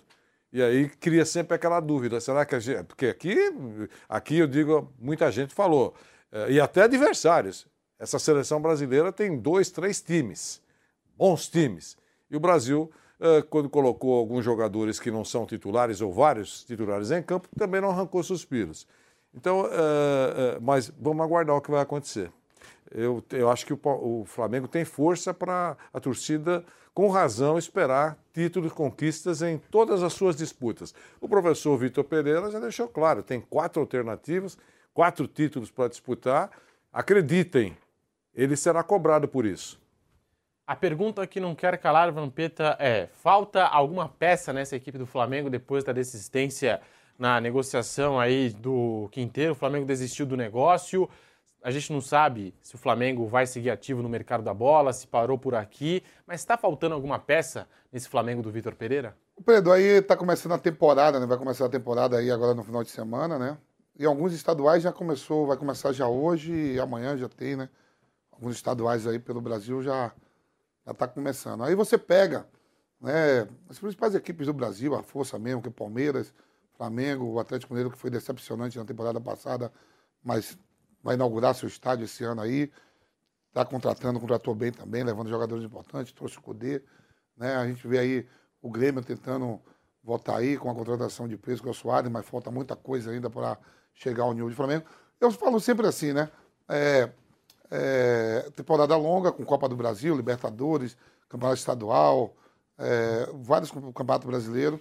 E eu ontem falei aqui, se você pega assim, é, eu falo do Flamengo, ó, o time titular do Flamengo, Vitor Pereira chegou, vamos lá, é o, o lateral direito, Varela, é, Davi Luiz e, e, e, e o, o grandão lá, o Léo Pereira. Léo Pereira e, e, Felipe, não, é, Felipe Luiz na esquerda e o zagueiro, Davi Luiz e... Aí você pega o meio campo, vai lá, vai o Gerson com, com, com o Léo, com o Thiago Maia, Rascaeta, Everton Ribeiro, Pedro e Gabigol. Ainda tem um Bruno Henrique que tá voltando. Aí você pega o time reserva do Flamengo. Vamos lá, vamos pedir. Ah, Rossi, Mateuzinho, Pablo, eh, Fabrício Brum e Ayrton Lucas. O meio campo, Vidal, João Gomes. E, e tem mais ainda ali. Aí você tem o, o outro volante lá, que é o chileno, né? Pulgar. O Pulgar. Né? Você tem um Pulgar. é, Que é, Ele é muito bom e fora a molecada, né? Chileno, né? O Pulgar, aí você tem lá um moleque lá, o é Vitor Hugo? Vitor Hugo. Vitor é Hugo, Marinho, e estamos esquecendo de um cara que foi caro, quase 20 milhões de, de euros, que é o Cebolinha, né? É, isso- Ainda tem outro atacante lá. Matheus França. Matheus França. Aí eu, pô, vem na minha cabeça assim. Na dúvida tem um monte de Matheus e bom de bola. Não, aí você pega o Palmeiras. O Palmeiras, aí vai lá, o, o Everton foi pra seleção, você vai pegar o Lomba, Mike, é, o Luan, se não for titular, Luan com, com, com, com o Vicevic Kusevich. e o Lucas, Lucas Estevam, né, lateral esquerdo, né? O Vanderlan. Não, Vanderlan. Vanderlan. Vanderlan. Aí daí em diante eu já começa a saber quem é o time do Palmeiras. Não vem na cabeça, assim logo, que nem vem um Flamengo. Se for Atlético Mineiro, então nem se fala. Grêmio, Inter, Corinthians, ó, o Corinthians tá aqui, eu também nem sei. Então o Flamengo, ele tem um time reserva muito forte. É isso. Né? Já vem na cabeça assim a escalação, porque a gente viu Já tem o Rodrigo Caio. o Rodrigo Caio, que a gente nem botou O ainda. Henrique voltando. Pô, é muita não, é- gente. É, não, é muita gente. Quer dizer, o Palmeiras a gente vai até. O Palmeiras a gente vai até ali 16 jogadores. E o trabalho do Abel. O trabalho do treinador. O Atlético Mineiro é uma coisa nova que vai ter um time titular ali com 14, 15 jogadores, né? Com o Cudê chegando. Imprimir lá. O Inter ali com o Mano Menezes conseguiu fazer um ser vice-campeão, conseguindo o dedo do treinador, professor. Você gosta dessa palavra, o dedo do treinador? É, né? sentiu o dedo. Ontem eu tava vendo, tava vendo o São Paulo jogar pela Copa São Paulo, ontem falou. E aí, vocês já sentiram o dedo do Belete? O Belete mudou lá. O time É o dedo campeão, né? Penta campeão. Então, pô. assim, não tem, Pedro, assim, é, é o Flamengo mesmo que vai vir, vai ser cobrado. Você viu que o Flamengo é campeão da Libertadores, campeão da Copa do Brasil, mandou o treinador que era apontado por nós aqui eh, no final da temporada que poderia ser o nome mais forte para assumir a seleção brasileira. O Flamengo manda embora, hoje o nome do Dorival nem é cogitado para. Quando eu falo para nada, não é desmerecendo, né? Não tem nenhum time agora querendo o Dorival, né? Não. Não tem, não tem nada agora. Tem que esperar alguém mal aí para demitir. Em fevereiro. Né? É, tá- Não, não, mas terminou a temporada assim, a gente falando aqui. Sim, pode ir pra seleção. É, você lembra que quando o Caio deu a notícia lá que, ó, vai ser o, o Mano Andrés com o Mano Menezes. A gente falou, não, o Dorival tá na frente, a gente debatia isso aqui. Hoje a gente nem fala do Dorival pra nada. Quando eu falo pra nada, é assim mesmo, não. as coisas são dinâmicas, não que Ah. estejam certas, né? Mas é assim Entendeu? mesmo. E, e o é um baita Paulo Betti fica tranquilo que o. Você já sabe que o, o Ismael assumiu lá o. Sim, o Robert Martinez eu comemorei pra cacete, você quer saber mesmo. Que eu tinha Mas minha... você acha, mas calma, E você, brasileira você no fundo, também. no fundo, no fundo, Diga. você acha que chegou alguma chegou, A chegou proposta não. Alguma sem sondagem. sondagem pro Abel ir pra seleção Não, portuguesa? sondagem não, mas é, um, mas é fato. Até quando ele. Não, lá em Portugal se cogitou? Sim, sim porque. Jornais é lá, é- tudo? é- Não, não só jornal, da, da, da própria Federação Portuguesa. Ele é um cara muito querido mesmo. Inclusive, quando ele recebeu o prêmio lá da Federação, foi, a gente sabe de bastidor, que o Vanderlei também sabe que realmente é um cara. que É um nome. claro, é um baita trabalho. Tem nomes na frente? Tem. Inclusive nomes que nem acabaram sendo cogitados, como o Mourinho. Aliás, em Portugal pegou muito mal, mas aí, Portugal, quando a gente fala em Portugal, é uma generalização. Como falar a torcida do Flamengo, a torcida do Corinthians. Tem bilhões de viagens. Eu acho que o Vitor Ter chegado um treinador espanhol. Eh, Não é por ser, por ser espanhol mais ainda, mas por chegar um estrangeiro com tantos portugueses no nome, inclusive portugueses desempregados, pegou pesado. Península Ibérica tá ali, mas eu vou te falar, eu acho que o Vitor Pereira meteu esse negócio da sogra, porque ele quer aquela medalha que o Abel tem e o que o Jorge Jesus tem. É, não é só- não é- isso é importante, foi importante que você falou, porque parece que Portugal só faz homenagem para técnico de futebol. Não é, é todo português que se, que se destaca em qualquer, em qualquer atividade fora de Portugal, em qualquer, é homenageado eh, pelo governo português. Então, o caso do Abel, ele se destacou e é por isso que foi. E outros portugueses que se destacaram também são, em, em esporte, na cultura, enfim. Então, é isso. Mas que é um orgulho, porque eles, é um país que não é grande no sentido eh, geográfico de área, não tem uma população tão grande, e mas eles dão muito valor aos portugueses que saem do país e, e se destacam eh, fora do, do, do seu território.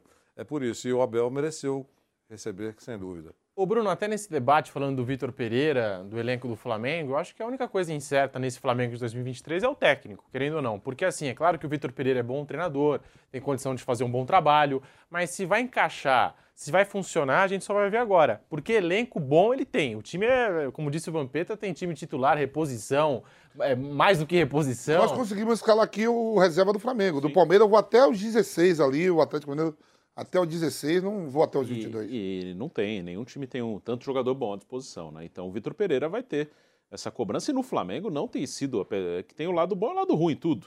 É claro que é ótimo você ser técnico de um, de um time que tem um elenco tão bom, mas a exigência é muito grande. Tanto que o Dorival Júnior ganhou duas competições, entre elas a Libertadores, e não ficou. O Rogério Ceni foi campeão brasileiro e não ficou.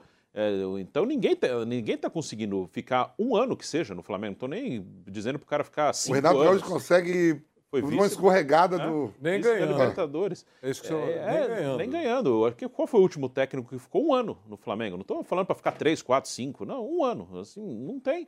O próprio Jorge Jesus, aí ele saiu porque ele quis, ele também não ficou um ano. Ele, sa... ele chegou acho, a completar um ano. Se foi um ano, é- é bem próximo. Um ano, É, um um ano pouquinho. não, é. É, ele ficou bem pouco, mas ganhou brasileiro, ganhou Não Libertadores. deu um ano, né, Bruno? Que ele chega, ele não joga. Ele chega na Libertadores, né? Chega no brasileiro. é, bem no meio do ano ali, quando teve uma Copa América, América. uma parada ali, ele chegou. Aquele 3x0 contra o Bahia, né? É, ele perdeu pro Bahia, ele perdeu pro Emelec. Então, isso aí, isso aí já é no brasileiro, não é em janeiro. Não, não, O foi no brasileiro do ano. E aí ele fica até Até o outro meio o do ano. estadual do. É, que teve a pandemia, em- ele chega em 19, né? Em março de 20 para o futebol. Aí ele ainda dirige o time, acho que foi junho, julho, que voltou carioca, né? Que foi o É, primeiro menos, campeonato que um voltou. ano. É um ano mais ou menos. Os outros, ninguém, né? Ninguém ficou mais de um ano. O Rogério, é que foi campeão antes, depois do Jorge Jesus, teve o Domi, depois veio o Rogério, que todos, saiu. Depois e o todos sendo demitidos, até com o Renato Gaúcho, com um aproveitamento de 75, quase 80%. Tem todo mundo Renato tinha acima de 72% 70, de né? aproveitamento. Todos acima de 70. 70, é. Então, ao mesmo tempo que é bom para qualquer treinador, pô, olha o elenco que eu tenho, também cobram, e aí eu já falei aqui, eu não sei se no nosso cenário nacional é, é uma cobrança dentro da realidade. É claro que há uma exigência, o Flamengo de jogar bem e ganhar, pelo elenco que tem, e o Vampeta mostrou muito bem aqui que mesmo em comparação com o Palmeiras, que está rivalizando aí, o elenco do Flamengo é melhor. Mas eu não sei se é possível fazer muito mais do que foi feito eh, pelo Dorival, pelo próprio Rogério, citando só os que venceram, que foram campeões. Porque a gente tem muitas coisas aqui, tem um equilíbrio apesar de ter um elenco, tem um calendário bem pesado, tem convocação, o Flamengo tem o Arrascaeta no Uruguai, tem, tem sempre algum jogador na seleção brasileira. Então, eu não sei se. é, eu acho que é importante que você tenha um elenco assim exigir, mas eu acho que a exigência talvez seja acima do, do real, acima do que é possível entregar. E agora o Flamengo vai começar o Campeonato Carioca com jovens nas categorias de base, com novos talentos. É a decisão mais sábia no momento para o Flamengo, Mauro Betti? Começar a temporada já com os garotos no Sim. estadual? É muito jogo, no caso específico do Flamengo, por méritos dele como campeão da Libertadores, tri da Libertadores, tem Mundial. E não é aqui do lado, é ter a viagem, tem a própria Supercopa agora, dia 28, enfim, definida, demorou para a CBF definir a sede na Arena Fonte Nova, enfim. É muito legal. O Flamengo pode fazer e tem um nível para tentar, inclusive, voltar a ser campeão. Perdeu para o Fluminense na temporada passada, poderia ter o seu inédito tetracampeonato estadual e segue como grande favorito, embora esse ano você tenha um Fluminense solidificado com o Diniz e com bons reforços chegando às Laranjeiras. Você tem Vasco voltando da Série A, com reforços que estão chegando, como o ótimo Jair, que está vindo do Atlético Mineiro. Mais gente deve chegar a São Januário. O próprio Botafogo com bom trabalho, a manutenção do Luiz Castro, ainda dá para discutir o elenco. Enfim, vai ser menos complicado, mas é evidente que o Flamengo segue como grande favorito ao estadual do Rio. Começa agora e pode começar com uma equipe alternativa, time Z, D, até com sócio torcedor, e continua como grande favorito ou um dos maiores, se não o maior favorito, em tudo que conquistar por aquilo que o Vampeta acabou de falar. Você pode citar não só o time titular ou o reserva, mas os reservas dos reservas do Flamengo, como por exemplo o Rossi que chega, a mega contratação que é o retorno do Gerson e tantos outros jogadores fora os que voltam, como Rodrigo Caio e Bruno Henrique, que fizeram falta sim pelas longas lesões. E agora a definição, Vamp. No dia 28 de janeiro a gente vai ter a Supercopa do Brasil entre Flamengo e Palmeiras em Salvador, na Arena Fonte Nova. Tá aí, agora o palco definido, a gente já sabe, agora a gente já conhece, depois de muita demora da CBF em anunciar o palco dessa decisão, Flamengo e Palmeiras. Jogo que promete, Vamp. É, eu acho que estava muito perto de ser em Brasília, né? Mas por causa daquelas confusões que teve em Brasília, aí teve que mudar. Com certeza seria em Brasília. Aí um homem de lá da Bahia, né? Vai ser, vai, vai estar lotada a Fonte Nova mesmo ali, do lado ali dos orixás ali, tem um dique do Tororó, lá tem vários orixás, Ogum, Oxóssi, todo mundo lá ali do lado. E é muito legal, né? Uma Fonte Nova é, é muito legal, bonito cara. ali, da hora. Salvador. Né? E é um jogo que promete, porque um dos melhores jogos que a gente viu nos últimos anos aí foi aquele Flamengo e Palmeiras, lá pela essa mesma Supercopa, né, Mauro? Sim, que Brasília, maravilhoso. Teve um monte de coisa ali, né, envolvido.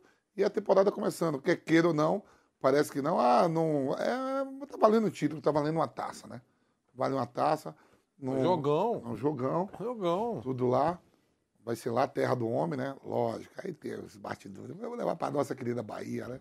Como é presidente, é, vai ele pode, ser que, ele pode ser que, naquele momento de grande emoção, que ele vai estar tá lá. O presidente vai estar tá lá. Eu né? vou te falar como foi, professor. Eu vou, vou contar para vocês, é o programa de informação. Então. Teve um sorteio lá, as bolinhas, e tinha 10 bolinhas geladas com o nome Salvador.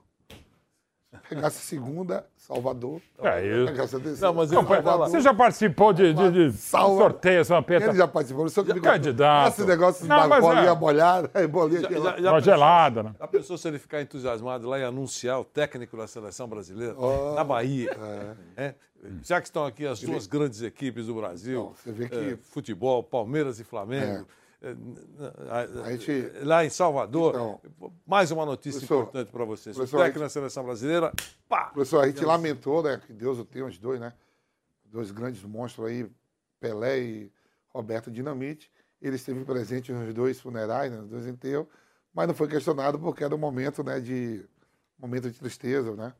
Ninguém foi lá perguntar para ele, mas se ele vai em qualquer outro evento e está presente, esse cara já ia na goela, né? Para perguntar quem é seu tremendor. né? Verdade. Agora, se ele Não, tiver mas na deve ter Bahia... perguntado, né? Hã? Eu acho que não. Ninguém, não, não. Ah, não, não. a insensibilidade é. Alguém- Ah, capaz. Agora na Bahia vai. Na Ah, Bahia na vai. Bahia tudo bem, aí pode ser. Na Bahia vai, mas acho que no enterro ninguém fez essa pergunta para ele, não.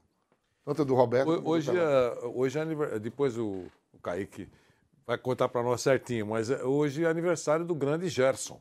E do, e do Gerson Buffon também, Pimentinha dois monstros. Foi nosso companheiro aqui Sim, na Jovem Pan, Pan. trabalhou como comentarista da Jovem Pan, grande Gerson, grande Papagaio. É, do futebol brasileiro. Canhota. Faz aniversário hoje, não lembro quantos anos, mas ele faz 82. aniversário hoje. 82. 82, 82. Tá, e, e, claro, passou por, com o Roberto e sobretudo com o Pelé, né? Tudo, não sei o que lá. Um beijo pro Gerson. E hoje é aniversário para mim do maior goleiro de todos os tempos, que é o Buffon.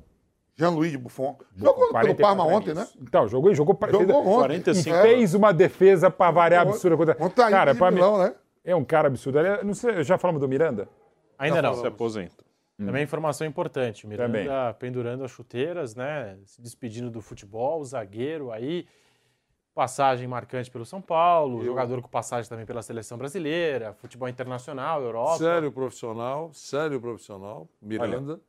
E, um- e uma pessoa muito, Ah, muito, muito bacana fora do campo também. Olha, ele jogou no Coritiba, Sochaux, São Paulo, Inter, Atlético eh, de Madrid? Atlético, eh, Atlético de Madrid, Inter, eh, Suning, volta para São Paulo. Jogou uma Copa como titular e muito bem. Podia ter jogado no grupo em 2014, tinha bola para jogar em 2010.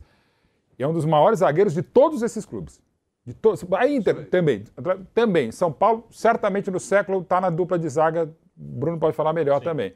É um zagueiraço, como falou Vanderlei, uma pessoa vai fazer muita falta ao futebol. 18 anos de carreira absolutamente brilhante. Tem uma bonita mens- mensagem dele com o pessoal lá do, da, da assessoria dele também, o Juca também né, no, no, no Instagram, nas redes sociais do Miranda. Esse vai fazer muita falta, até porque era um cara que não fazia falta. Era de uma elegância dentro e fora de campo exemplar. Um dos maiores zagueiros que eu vi. Então fica aqui o registro, né? Miranda pendurando as chuteiras, Bruno Prado, a gente também falando eh, do noticiário do Flamengo, a estreia do Flamengo amanhã no Campeonato Carioca. Eu já vou querer saber do Bruno Prado, mas antes, nós vamos para um rápido intervalo na Rádio Jovem Pan e já voltamos com o bate pronto para você. Dicas de verão Jovem Pan. Com esse calor, deve estar uma luta para passar o ferro em casa, não é? Só evite fazer de pouquinho em pouquinho, tá? Escolha um dia para juntar mais peças para lavar. Aproveite os dias mais quentes para secar no varal e passar tudo de uma só vez. Além de se livrar dessa obrigação em um dia, você consegue aproveitar mais a semana e ainda economiza uma grana sem precisar ligar o ferro toda hora. Venha conhecer o ambiente português e aconchegante do Chiado Restaurante. Entrada para petiscar, bolinhos de alheira com queijo do Jordão. Para o prato principal, experimente pescada amarela à brasileira com pirão, joelho de porco com chucrute. E de sobremesa, arroz doce com canela. Imperdível. Chiado Restaurante Bar, Avenida Jurucê 776, Moema. E-mail reservas arroba chiadorestaurante.com.br O seu canal de notícias multiplataforma. Jovem Pan News. E aí, tá embarcando no mundo de apostas esportivas e não sabe por onde começar? Então conheça o vaidebob.com. Simples, fácil e intuitivo, o site te oferece as melhores odds do mercado e tem mais. Nas redes sociais, arroba vai de Bob, você tem postagens diárias sobre as principais disputas e dicas para fazer aquela fezinha. Muita gente acha que apostar é um bicho de sete cabeças, mas agora que você tem o Vai de Bob, fica relax. Então já sabe, na dúvida, vai de Bob. A redação é uma arte e, como qualquer outro ofício, leva tempo para aprender e praticar. Mas você pode começar hoje. E o primeiro passo é se inscrever no meu novo curso Seja um Copywriter. Eu sou Rafael Bertoni, o primeiro copywriter do Brasil, e te convido para um treinamento onde você aprenderá as técnicas de texto que vão mudar a sua vida financeira. Aproveite a promoção de lançamento com 50% de desconto por tempo limitado. Acesse agora newcursos.com.br, N-I-U cursos.com.br e faça sua inscrição. No restaurante A Bela Sintra, a verdadeira gastronomia portuguesa vai encantar seu paladar. Para pedir de entrada, salada de gambas com aspargos empanados com amêndoas. Sugestão de prato principal, o delicioso misto grelhado do mar com molho picante. Ou a lagosta a termidor, com arroz puxado. E de sobremesa, trio de doces conventuais. Restaurante A Bela Sintra. Rua Bela Sintra, 2325 Jardim Paulista. O ouvinte conectado participa da programação Jovem Pan. Pelo WhatsApp 11 931 17 0620. Esse é o WhatsApp da Pan. 11 931 17 0620. É o ouvinte cada vez mais conectado com a Jovem Pan. Jovem Pan para todo o Brasil pela rede Jovem Pan News com o bate pronto para você. Falando aqui do zagueiro Miranda que pendurou as chuteiras, aí Vampeta, Vanderlei, Miranda se despede do futebol. É isso, a gente espera que surjam outros jogadores com esse mesmo perfil, jogando com, com a qualidade dele e, e, e, e com a seriedade dele, com o comportamento dentro e fora de campo. O Mauro brincou dizendo que vai fazer falta porque também não fazia falta, e é verdade. É, é né? difícil você lembrar alguma, alguma falta ou uma falta violenta cometida. Pode ter feito, seguramente fez, mas é, é, é raro na caminhada dele. Jogava com elegância, parecia que o uniforme não podia. Não, Não sujava o uniforme. É, não sujava o uniforme. Então, é, tomara que surjam outros. E até rapidinho, 18, no segundo tempo, já estava 2 a 0 para a Bélgica e tal. Até por uma questão, o Brasil precisava buscar o resultado, ele ficou marcando o Lukaku. No mano a mano aí. Mano a mano, cara. Ah, mas o gol do, do- do- o segundo gol era um contragolpe, aquela infelicidade. O primeiro gol, gol contra, um contragolpe, ele, o Marcelo é que dá o espaço para ele e tal, dentro do possível, pra mim não erra no segundo gol. Mas no segundo tempo, cara, uma das maiores atuações que eu vi de um zagueiro, cara. Porque assim, o Lukaku. Lukaku arrancou o short dele. né? Cara, o, o, o que uma- era, era Lukaku, monstro com o Miranda. O que o Miranda só no. E só na inteligência, cara. Só no. Só na passada de perna, colocação. Impressionante. Zagueiro, pô, fez uma baita Copa do Mundo. Inclusive, o, o gol da Suíça, que pra mim foi falta, aquele do 1x1, foi empurrando ele. Pra mim foi uma falta, que o VAR não chamou e tal. pra mim É. não. Não, né? Também porque o Vampeta, né? O jogo do Brasil. Mas tudo bem, cada um com a sua. Mas, jogou só, muito, Só, Pedro. só isso tudo aí, todas as palavras aqui dos companheiros, eu enalteço ainda. E eu te falo mais. Hum. Ele queria encerrar a carreira no Curitiba e o Curitiba não aceitou. Ó, ó, Pô, aqui tinha aceitado o Alex, né? Olha o pensamento dos dirigentes, né? que estão dirigentes, que estão presidentes ou diretores agora, que não são donos da instituição Curitiba. Um atleta desse, ele queria encerrar a carreira lá e o pessoal com ciúme, esses que estão agora como dirigente, nesse momento, né, é, não aceitou porque ele veio jogar no São Paulo. É, Eu li isso. diferente, por exemplo, que fato, Né? tudo Ele queria, né? o Alex, Também. lembra? O, o Alex queria. O Ele queria Cruzeiro, Palmeiras- lá, professor. Esses caras não deixaram. E onde começou tudo, aliás, eu lembro da estreia dele, foi um jogo contra, acho que, até um trabalho muito legal do Juca Pacheco na assessoria também, ele lembra, é contra o Sporting Cristal, Libertadores com 19 anos, era o Antônio Lopes, ele, ele, ele morava ainda debaixo da arquibancada do Couto Pereira, como vários jogadores em vários momentos, em vários clubes e tal, jogou pra cacete, e aí tem a história de vida, porque ele é o, ele é o embora João Filho, o o pai dele chamava João, por óbvio, ele era o caçula, 12 filhos, ele era o caçulinha. E o pai morreu com 11 anos e ele tinha um, um- quase que um pai dele que jogava muita bola no amador e morreu num acidente terrível, fazendo uma obra, um choque elétrico e tal. E ele, o, João- o Miranda tinha 10, 11 anos, ele falou para a mãe, filho de João e Maria, falou: "Mãe, eu vou, deixa comigo que eu vou cuidar da família". É, obrigado, menino, né? Mas assim, menino, né? E realmente cuidou da família até hoje, os outros dez irmãos, ele cuida, dando casa, família, sustento, enfim.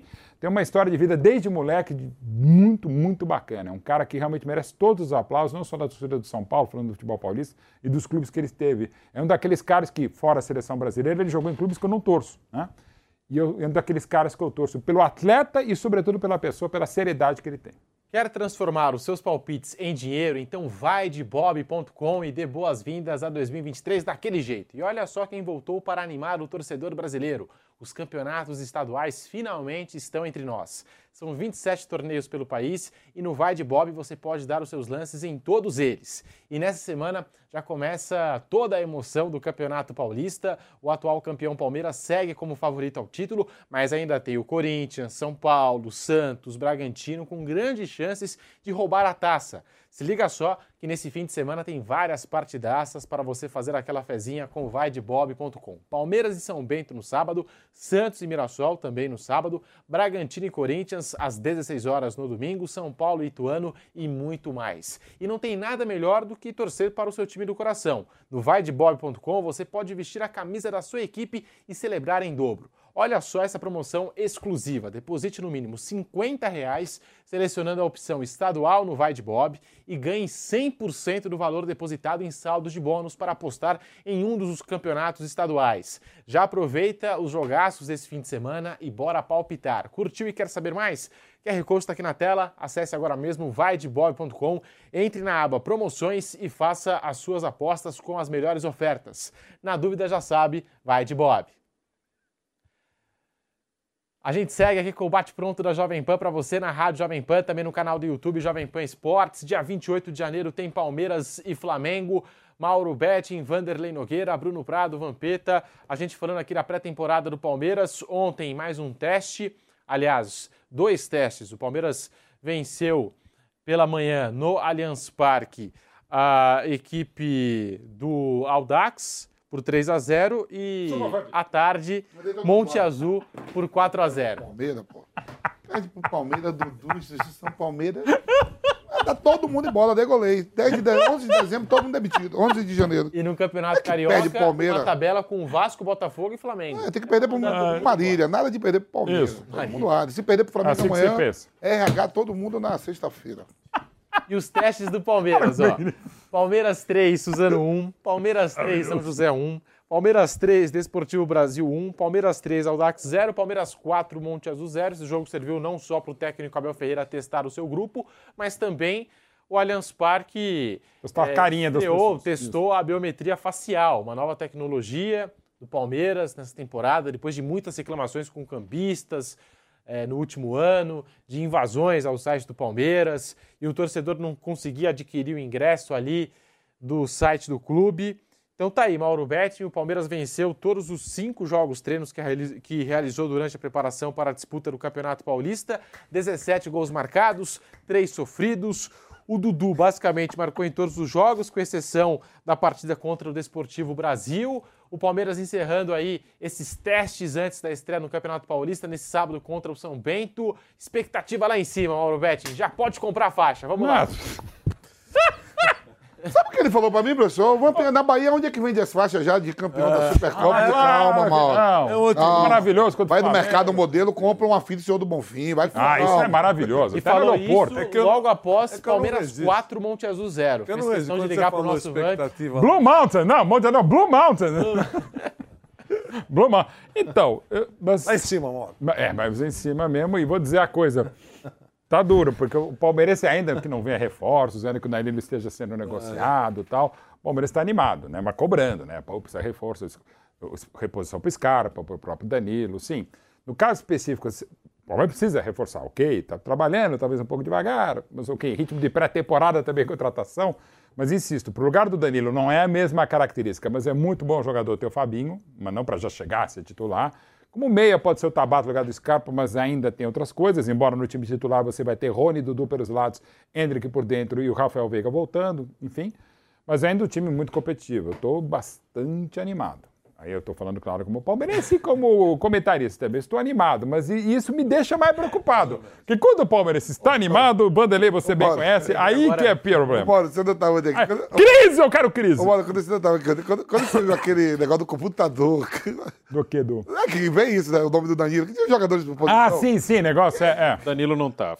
Mas não tava já. Não, e agora a gente analisa de expressão, de computador, de mensagem, de, do que o estagiário publica no Instagram. Mas agora você me fez lembrar Paulo Nobre, Sim. com aquela manchete. Ah, é. Empolgou. É essa. Depois da pré-temporada em Atibaia, Paulo Nobre. Eu- eu- eu- eu- visita as é, vistas isso era em Palmeiras. 14, era durante a Copa, quando tinha time chegado horroroso. Gareca, que é o pior time da história do Palmeiras, um dos piores times que tentaram ser rebaixados, fez campanha para esses 40 pontos. E você sabe que, eu juro por Deus, Vanderlei, isso não é sacanagem. Você sabe que eu gosto de estudar, agora estou estudando a Copa de 78, para desanuviar um pouco da Copa de 78, que não foi lá uma grande Copa, eu resolvi ver o.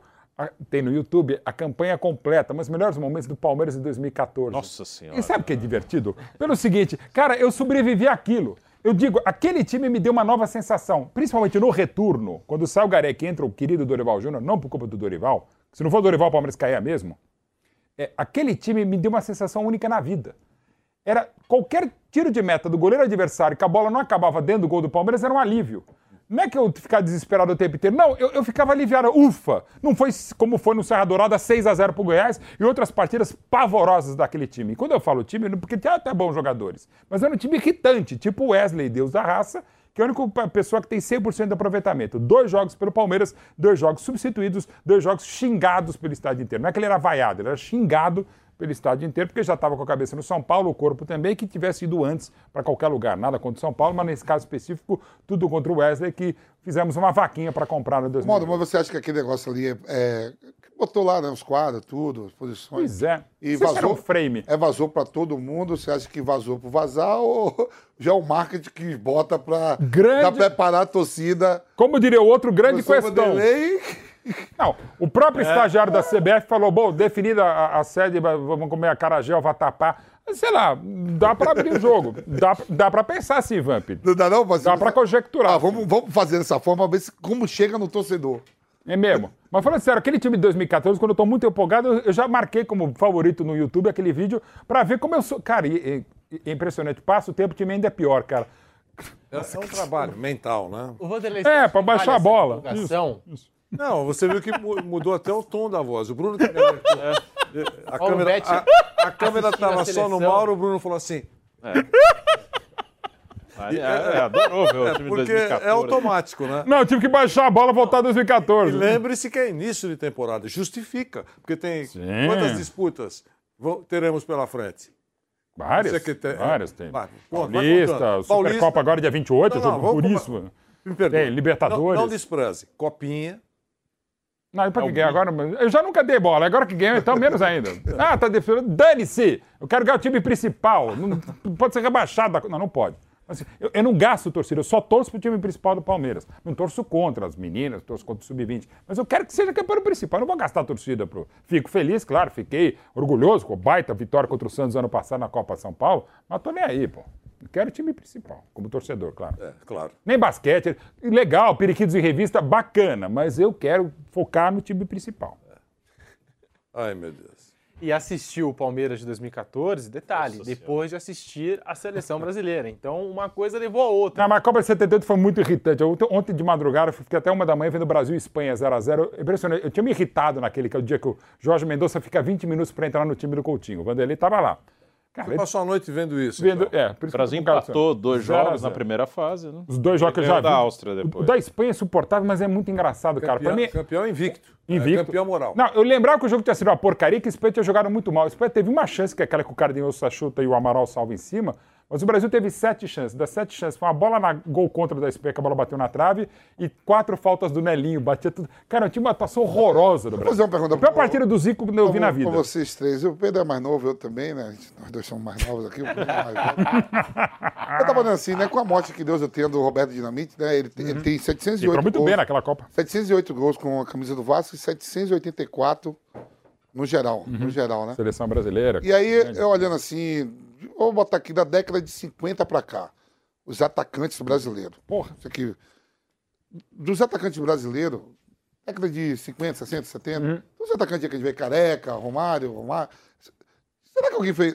Eu acho que só o Dadá fez mais gol que ele, não? O, o Túlio é aquelas Túlio, coisas o negócio do Mil, é, o Romário, o negócio do Romário. É muito gol, gente, é muito gol.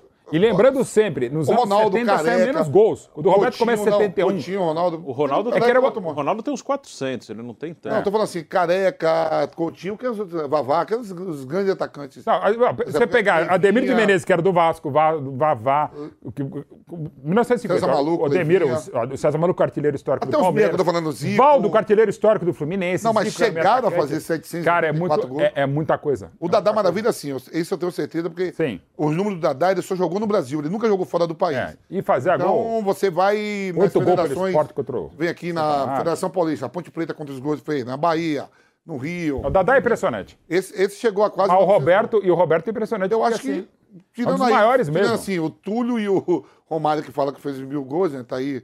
Eu acho que nenhum outro, nenhum, nenhum outro Nesse Zico nível- tem mais gol. Zico, Zico Não, o Roberto acaba tendo mais. O, o- o Roberto é artilheiro do Vasco e da Campeonato Carioca, né? Roberto Dinamite? É. 784 Quatro gols. Não, é isso que eu tô perguntando, professor. Será que tem alguém? Alguém que fez mais de 700 aí. E mil- 784 gols em Eu acho que não. 1110 jogos. Com a camisa é do muita Vasco. coisa.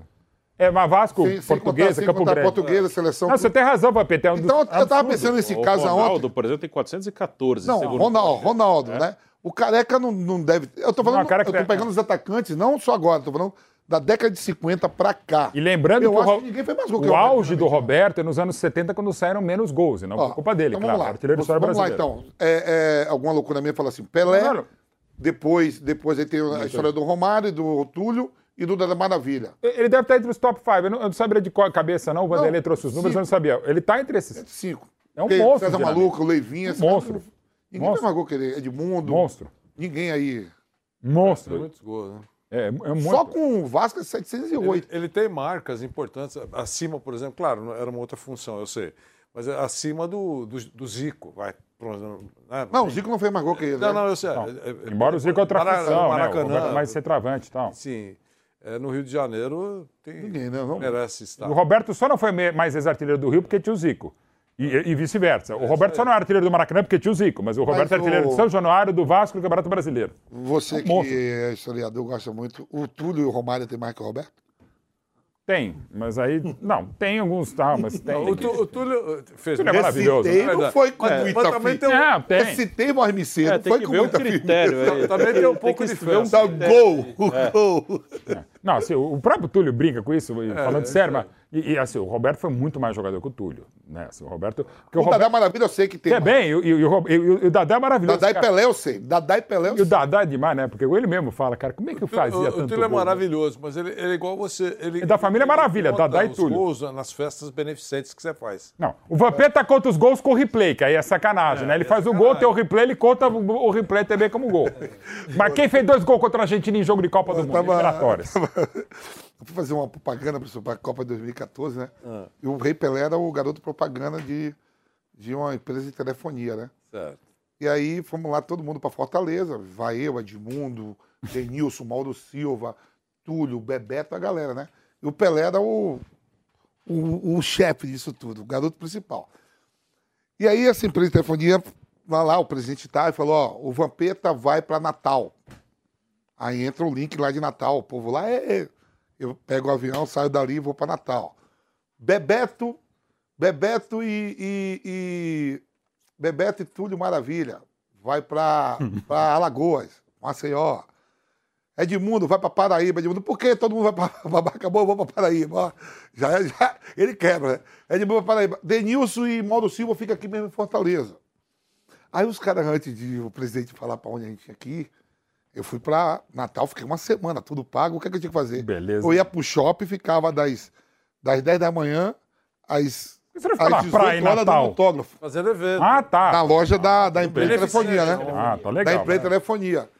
E aí a gente tá tudo lá esperando pra sair, né? E os caras falaram, Pedro, brinca com tudo aí. Será que o Maravilha fez mil gol mesmo? Porque ele falou que lá, que ele jogou no Servete na Suíça, né? Isso. Primeiro E lá ele falou, e conta que ele fez 64. E lá tá, tá marcado que ele só fez 8 gols. Ele fala que é 64. 8 para 64? Aí eu, aí eu falei, aí eu falei, ó, maravilha. Ó, os caras tá falando aqui, ó, tá todo mundo com vergonha aqui, mas falou que lá na Suíça você só fez 8. O Sport TV que deu isso aí. Você fala que é 64. Ele falou, me roubaram 56. E, ó, Ele é maravilhoso, Fazer né? gol não é fácil, mas eu tenho certeza, o Dadá Maravilha fala. O Dadá eu sei que fez mesmo. Depois do Pelé, eu acho que tem mais gol é o Dadá. Não, o Dadá é impressionante. Futebol cara. brasileiro, porque ele só jogou no Brasil e todas as federações têm os times que Não, e o Dadá, rodou. e com aquela técnica que Não duvidando do que Romário. não era o das Romário melhores, falou né? Fez mil do jeito dele, o Túlio fez mil também do jeito dele. E o Roberto Dinamite é 784, professor. É gol demais. Gol demais. E eu comecei a pensar no meu ninho, digo, deixa eu ver aí na história de 50 pra cá. Não vou pegar nem 34, 38, que não tinha tantos jogos pra o cara fazer. Mas pegando de 50 pra Mas na média os- de gol sai a mais. Os, os atacantes que tem no futebol brasileiro, e, e não, não são poucos, né? Que são tudo craque, não chegou a, a 700. É, e- mas você vê, alguns nomes que foram citados aqui, além do fato de, de marcarem gols, com, com Cláudio Adão, Coutinho. Cláudio Adão jogou mas demais. Percebeu que Nem são seleção todos, jogou. eh, quase todos que nós citamos aqui são também personagens. Né? Dadá, Dadá é Dadá, maravilha. perso- Da família Maravilha, Dadá e Túlio, né? Túlio, personagem. Romário, Pô, nossa personagem.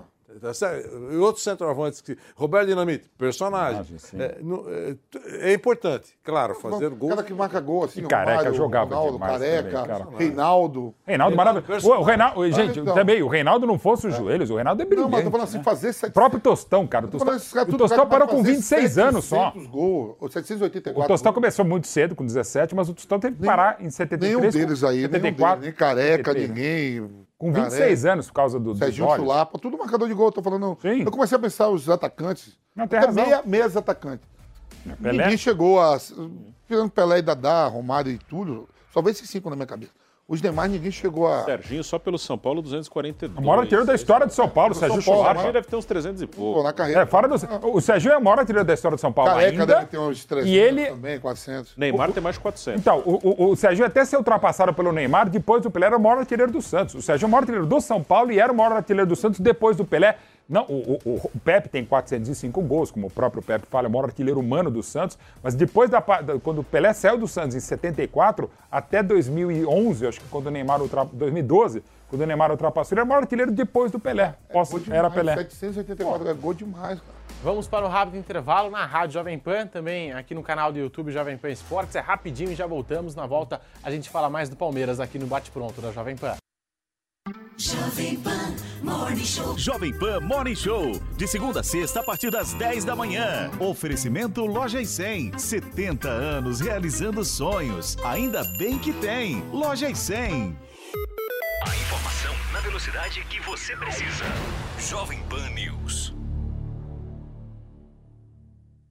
Olá, Brasil! Chegou o grande dia! O curso Touro de Ouro 2 está no ar com mais conhecimento sobre o mercado financeiro. Agora você vai dominar outros indicadores que vão te ajudar a investir melhor o seu dinheiro. Se junte aos milhares de alunos do primeiro curso e aprenda a montar a sua própria carteira de investimentos. Acesse a newcursos.com.br e faça a sua inscrição no curso Touro de Ouro 2. N-I-U cursos.com.br. Vai, Torinho! O Zuco traz o melhor da cozinha italiana. Massas, carnes, risotos e outras opções compõem o menu da casa, que ainda oferece mais de 240 rótulos de vinho. Zuco, Rua Doc Lobo, 1416. Diante do cenário atual, onde vivenciamos uma alta disseminação de doenças, é necessária a adoção de hábitos de limpeza mais rigorosos. Para auxiliar a higienização da sua empresa, a Gocil oferece soluções completas com inovação e excelência operacional. A Gocil integra tecnologias e profissionais qualificados, com um modelo de gestão desenhado especificamente para a rotina do seu negócio. Para saber mais, acesse gocil.com.br ou ligue 11 2678 0600. Gocil, a maneira mais segura de confiar. Máquinas na Pan. Agora chegou aquele momento que todos nós viramos engenheiros mecânicos, expert em novas tecnologias automotivas, com as aulas do nosso mestre Henrique Pereira. Henrique, qual a aula de hoje, meu amigo? Hoje vamos falar um pouquinho das peças internas do motor, como ele funciona. E para isso nós viemos uma retífica, porque aqui nós temos motores desmontados e podemos olhar essas peças, partes do motor, essa máquina maravilhosa. Começar então, Henrique, pelo mais básico: cilindro do motor e a sua função. Cilindro do motor é a região do motor onde ocorre a explosão, onde ocorre a mistura do ar com combustível, que na presença de uma faísca faz uma explosão e gera um movimento rotatório. Aqui nós temos um motor, quatro cilindros aberto e ali a parte superior, que chamamos de cabeçote. Dentro desses cilindros, ele recebe ar, combustível, os pistões sobem, comprimem essa mistura, que na presença da faísca são jogados para baixo, gerando um movimento no eixo e o motor rotacional. Máquinas na Pan. Todo domingo, 7 da manhã. Na Jovem Pan News. Esta, esta, esta é a Jovem Pan News. Da Rádio Jovem Pan falando aqui do Palmeiras, desse Verdão que começa 2023 sem Gustavo Scarpa e pelo andar da carruagem no mercado da bola, é rainha mesmo. deve perder Danilo também para a Inglaterra, para a Premier League, no mesmo time de Gustavo Scarpa. É, o Nottingham que está brigando para não cair, né? Então, se ele for contratar jogador, ele precisa do jogador, que o Mauro falou, né? a pessoa que estava no rádio acho que não ouviu, que o Palmeiras tenta empurrar para o meio do ano a liberação. Nottingham, no meio do ano, pode estar na segunda divisão da Inglaterra, né? Então, ele, Pois é, precisa. por isso que é difícil. Tem um momento também na, na, na, na carreira do Atlético, principalmente o Danilo, que é novo, né? Que ele fala assim, gente, na moral, aqui, ó, já ganhei duas Libertadores, já fui campeão brasileiro, já fui campeão da Copa do Brasil, já ganhei o Paulista. Eu não tenho mais que buscar, não tenho mais. a- não, não vou dizer que é ânimo. Se você não tem a proposta nenhuma, você fala, não, o quê? Tô ganhando bem aqui, eu vou Já ficar quieto. tudo no clube, Já né? ganhei tudo aqui, deixa eu dar outro espaço. Isso conversa, um empresário, um dirigente, conversa, sabe? O atleta fala isso. Ô, Vampeta, eu assisti, você assistiu também, Nottingham e Blackpool, 4x1 pro Blackpool. E o time do Nottingham não é lá aquelas coisas. Vai né? jogar hoje, joga Inclusive, hoje. o Scarpa, apesar dessa derrota, teve uma boa participação. Melhorou Os companheiros no- não ajudam muito. No campeonato inglês melhorou, né? Tava na zona de rebaixamento, saiu. A briga é para não cair, né? Melhorou no campeonato. Esse jogo Mas o que eu tô falando é que assim, o Scarpa chegou lá, é jogador de qualidade, deve se firmar pelo que eu tô acompanhando dos últimos jogos do Nottingham. O Danilo, se chegar, também vai se firmar, eu acho. Sabe, vai ter espaço para jogar, para mostrar o futebol dele numa liga que é uma vitrine, que é a Premier League. Se for agora. Então, o uma ainda dessa é pra não deixar cair, não vai ser campeão ainda. Não, não vai ser campeão. Então aí pra não cair. E é o seguinte, é. Também aí você. Aí diz que tem Mônaco e Ajax também, Mauro? Ajax. Aí vai pro Ajax. Aí você vai ter certeza que vai brigar pro título com PSV e Feyenoord pelo campeonato holandês. Né? Mas aí você vai para um time de Premier League, é um time do- da terra do Robin Hood. Já tem um companheiro lá que se conhece, que é o Scarpa. O time do Robin Hood é maravilhoso. É um bicampeão da Europa em 79 e 80, né? E pra Tem mais você, títulos da Europa que o PSG. que essa questão que envolve o Danilo e também o Palmeiras que perdeu o Gustavo Scarpa, tá buscando alternativas, Vanderlei. O Palmeiras tem, tem dinheiro, mas eu vou repetir, é, não tem obsessão por contratar. Eu acho que essa é a linha. É, confia muito no talento do seu treinador, que é, tira, ti- tirou, né, ao longo do tempo que está no Palmeiras, algumas, alguns coelhos da, da cartola e, e resolveu problemas. A falta de jogadores, adaptando, colocando jogadores em posições que aparentemente eles não dariam certo, mas deram. Então, eu acho que o Palmeiras. E tem, tem caixa para contratar. Eu acho que não vai contratar loucamente, sair um, vou buscar outro. Vai pensar muito. Se encontrar preço razoável, essa coisa toda, eh, deve trazer um reforço. Caso contrário, vai começar a, a resolver problemas com um, o grupo que tem. E outra coisa, né, tem tranquilidade para fazer isso. A torcida não está, digamos, irritada com a situação do Palmeiras nos últimos tempos, ganhando títulos, jogando bem, eh, mostrando competência. Então, não está no sufoco para trazer ou apresentar desesperadamente, Professor, desesperadamente Quando eu falo do quadrado mágico lá do Flamengo, Rascaeta, Everton Ribeiro, Pedro e Gabigol, eles ficam porque tem salário de Europa e não tem time de ponta na Europa que quer nenhum dos quatro. Senão eles já Tá tinham bem. ganhado, já tinham ganhado pela tudo, idade, tudo, né? tudo no Flamengo. É que não pintou mesmo nada assim interessante e eles ganham o mesmo dinheiro. E o Gerson só saiu porque o Sampaoli pediu, que é um cara que Bem, trabalhou aqui. É. Sim. É. que ver. Em alguns casos, Vampeta, em cima disso que vocês estão falando, é, é, é até bom ficar. É, é- é aceitável, bom não. Aceitável ser banco num time poderoso. Eu lembro bem que, eh, no caso mesmo do Flamengo, estava tentando lembrar qual é um jogador, que o, o agente dele deu essa resposta. Pedro? Assim, eh, acho que foi o Pedro. Pedro. É melhor ser reserva no Flamengo do que titular. Claro, eu não vou citar nome. Titular no, no Nogueirópolis, Isso. por exemplo. É, é- é melhor ser reserva no Flamengo. Mas é verdade, a exposição é maior.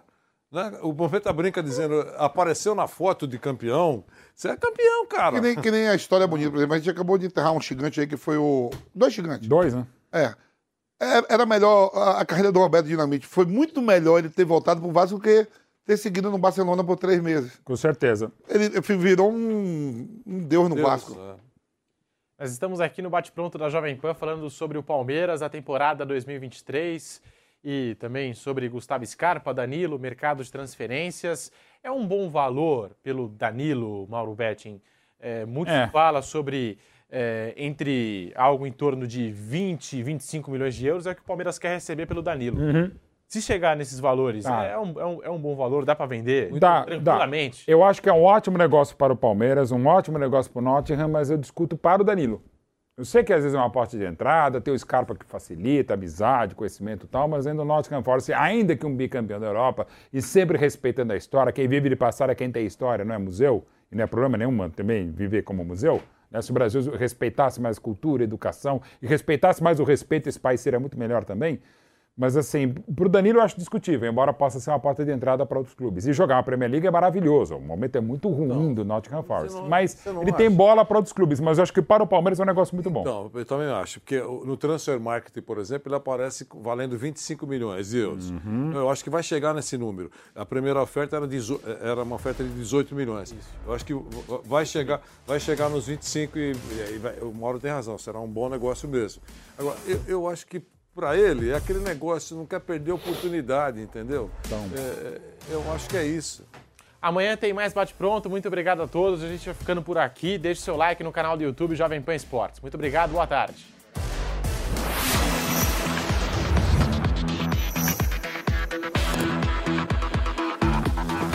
Bate pronto. Realização Jovem Pan News.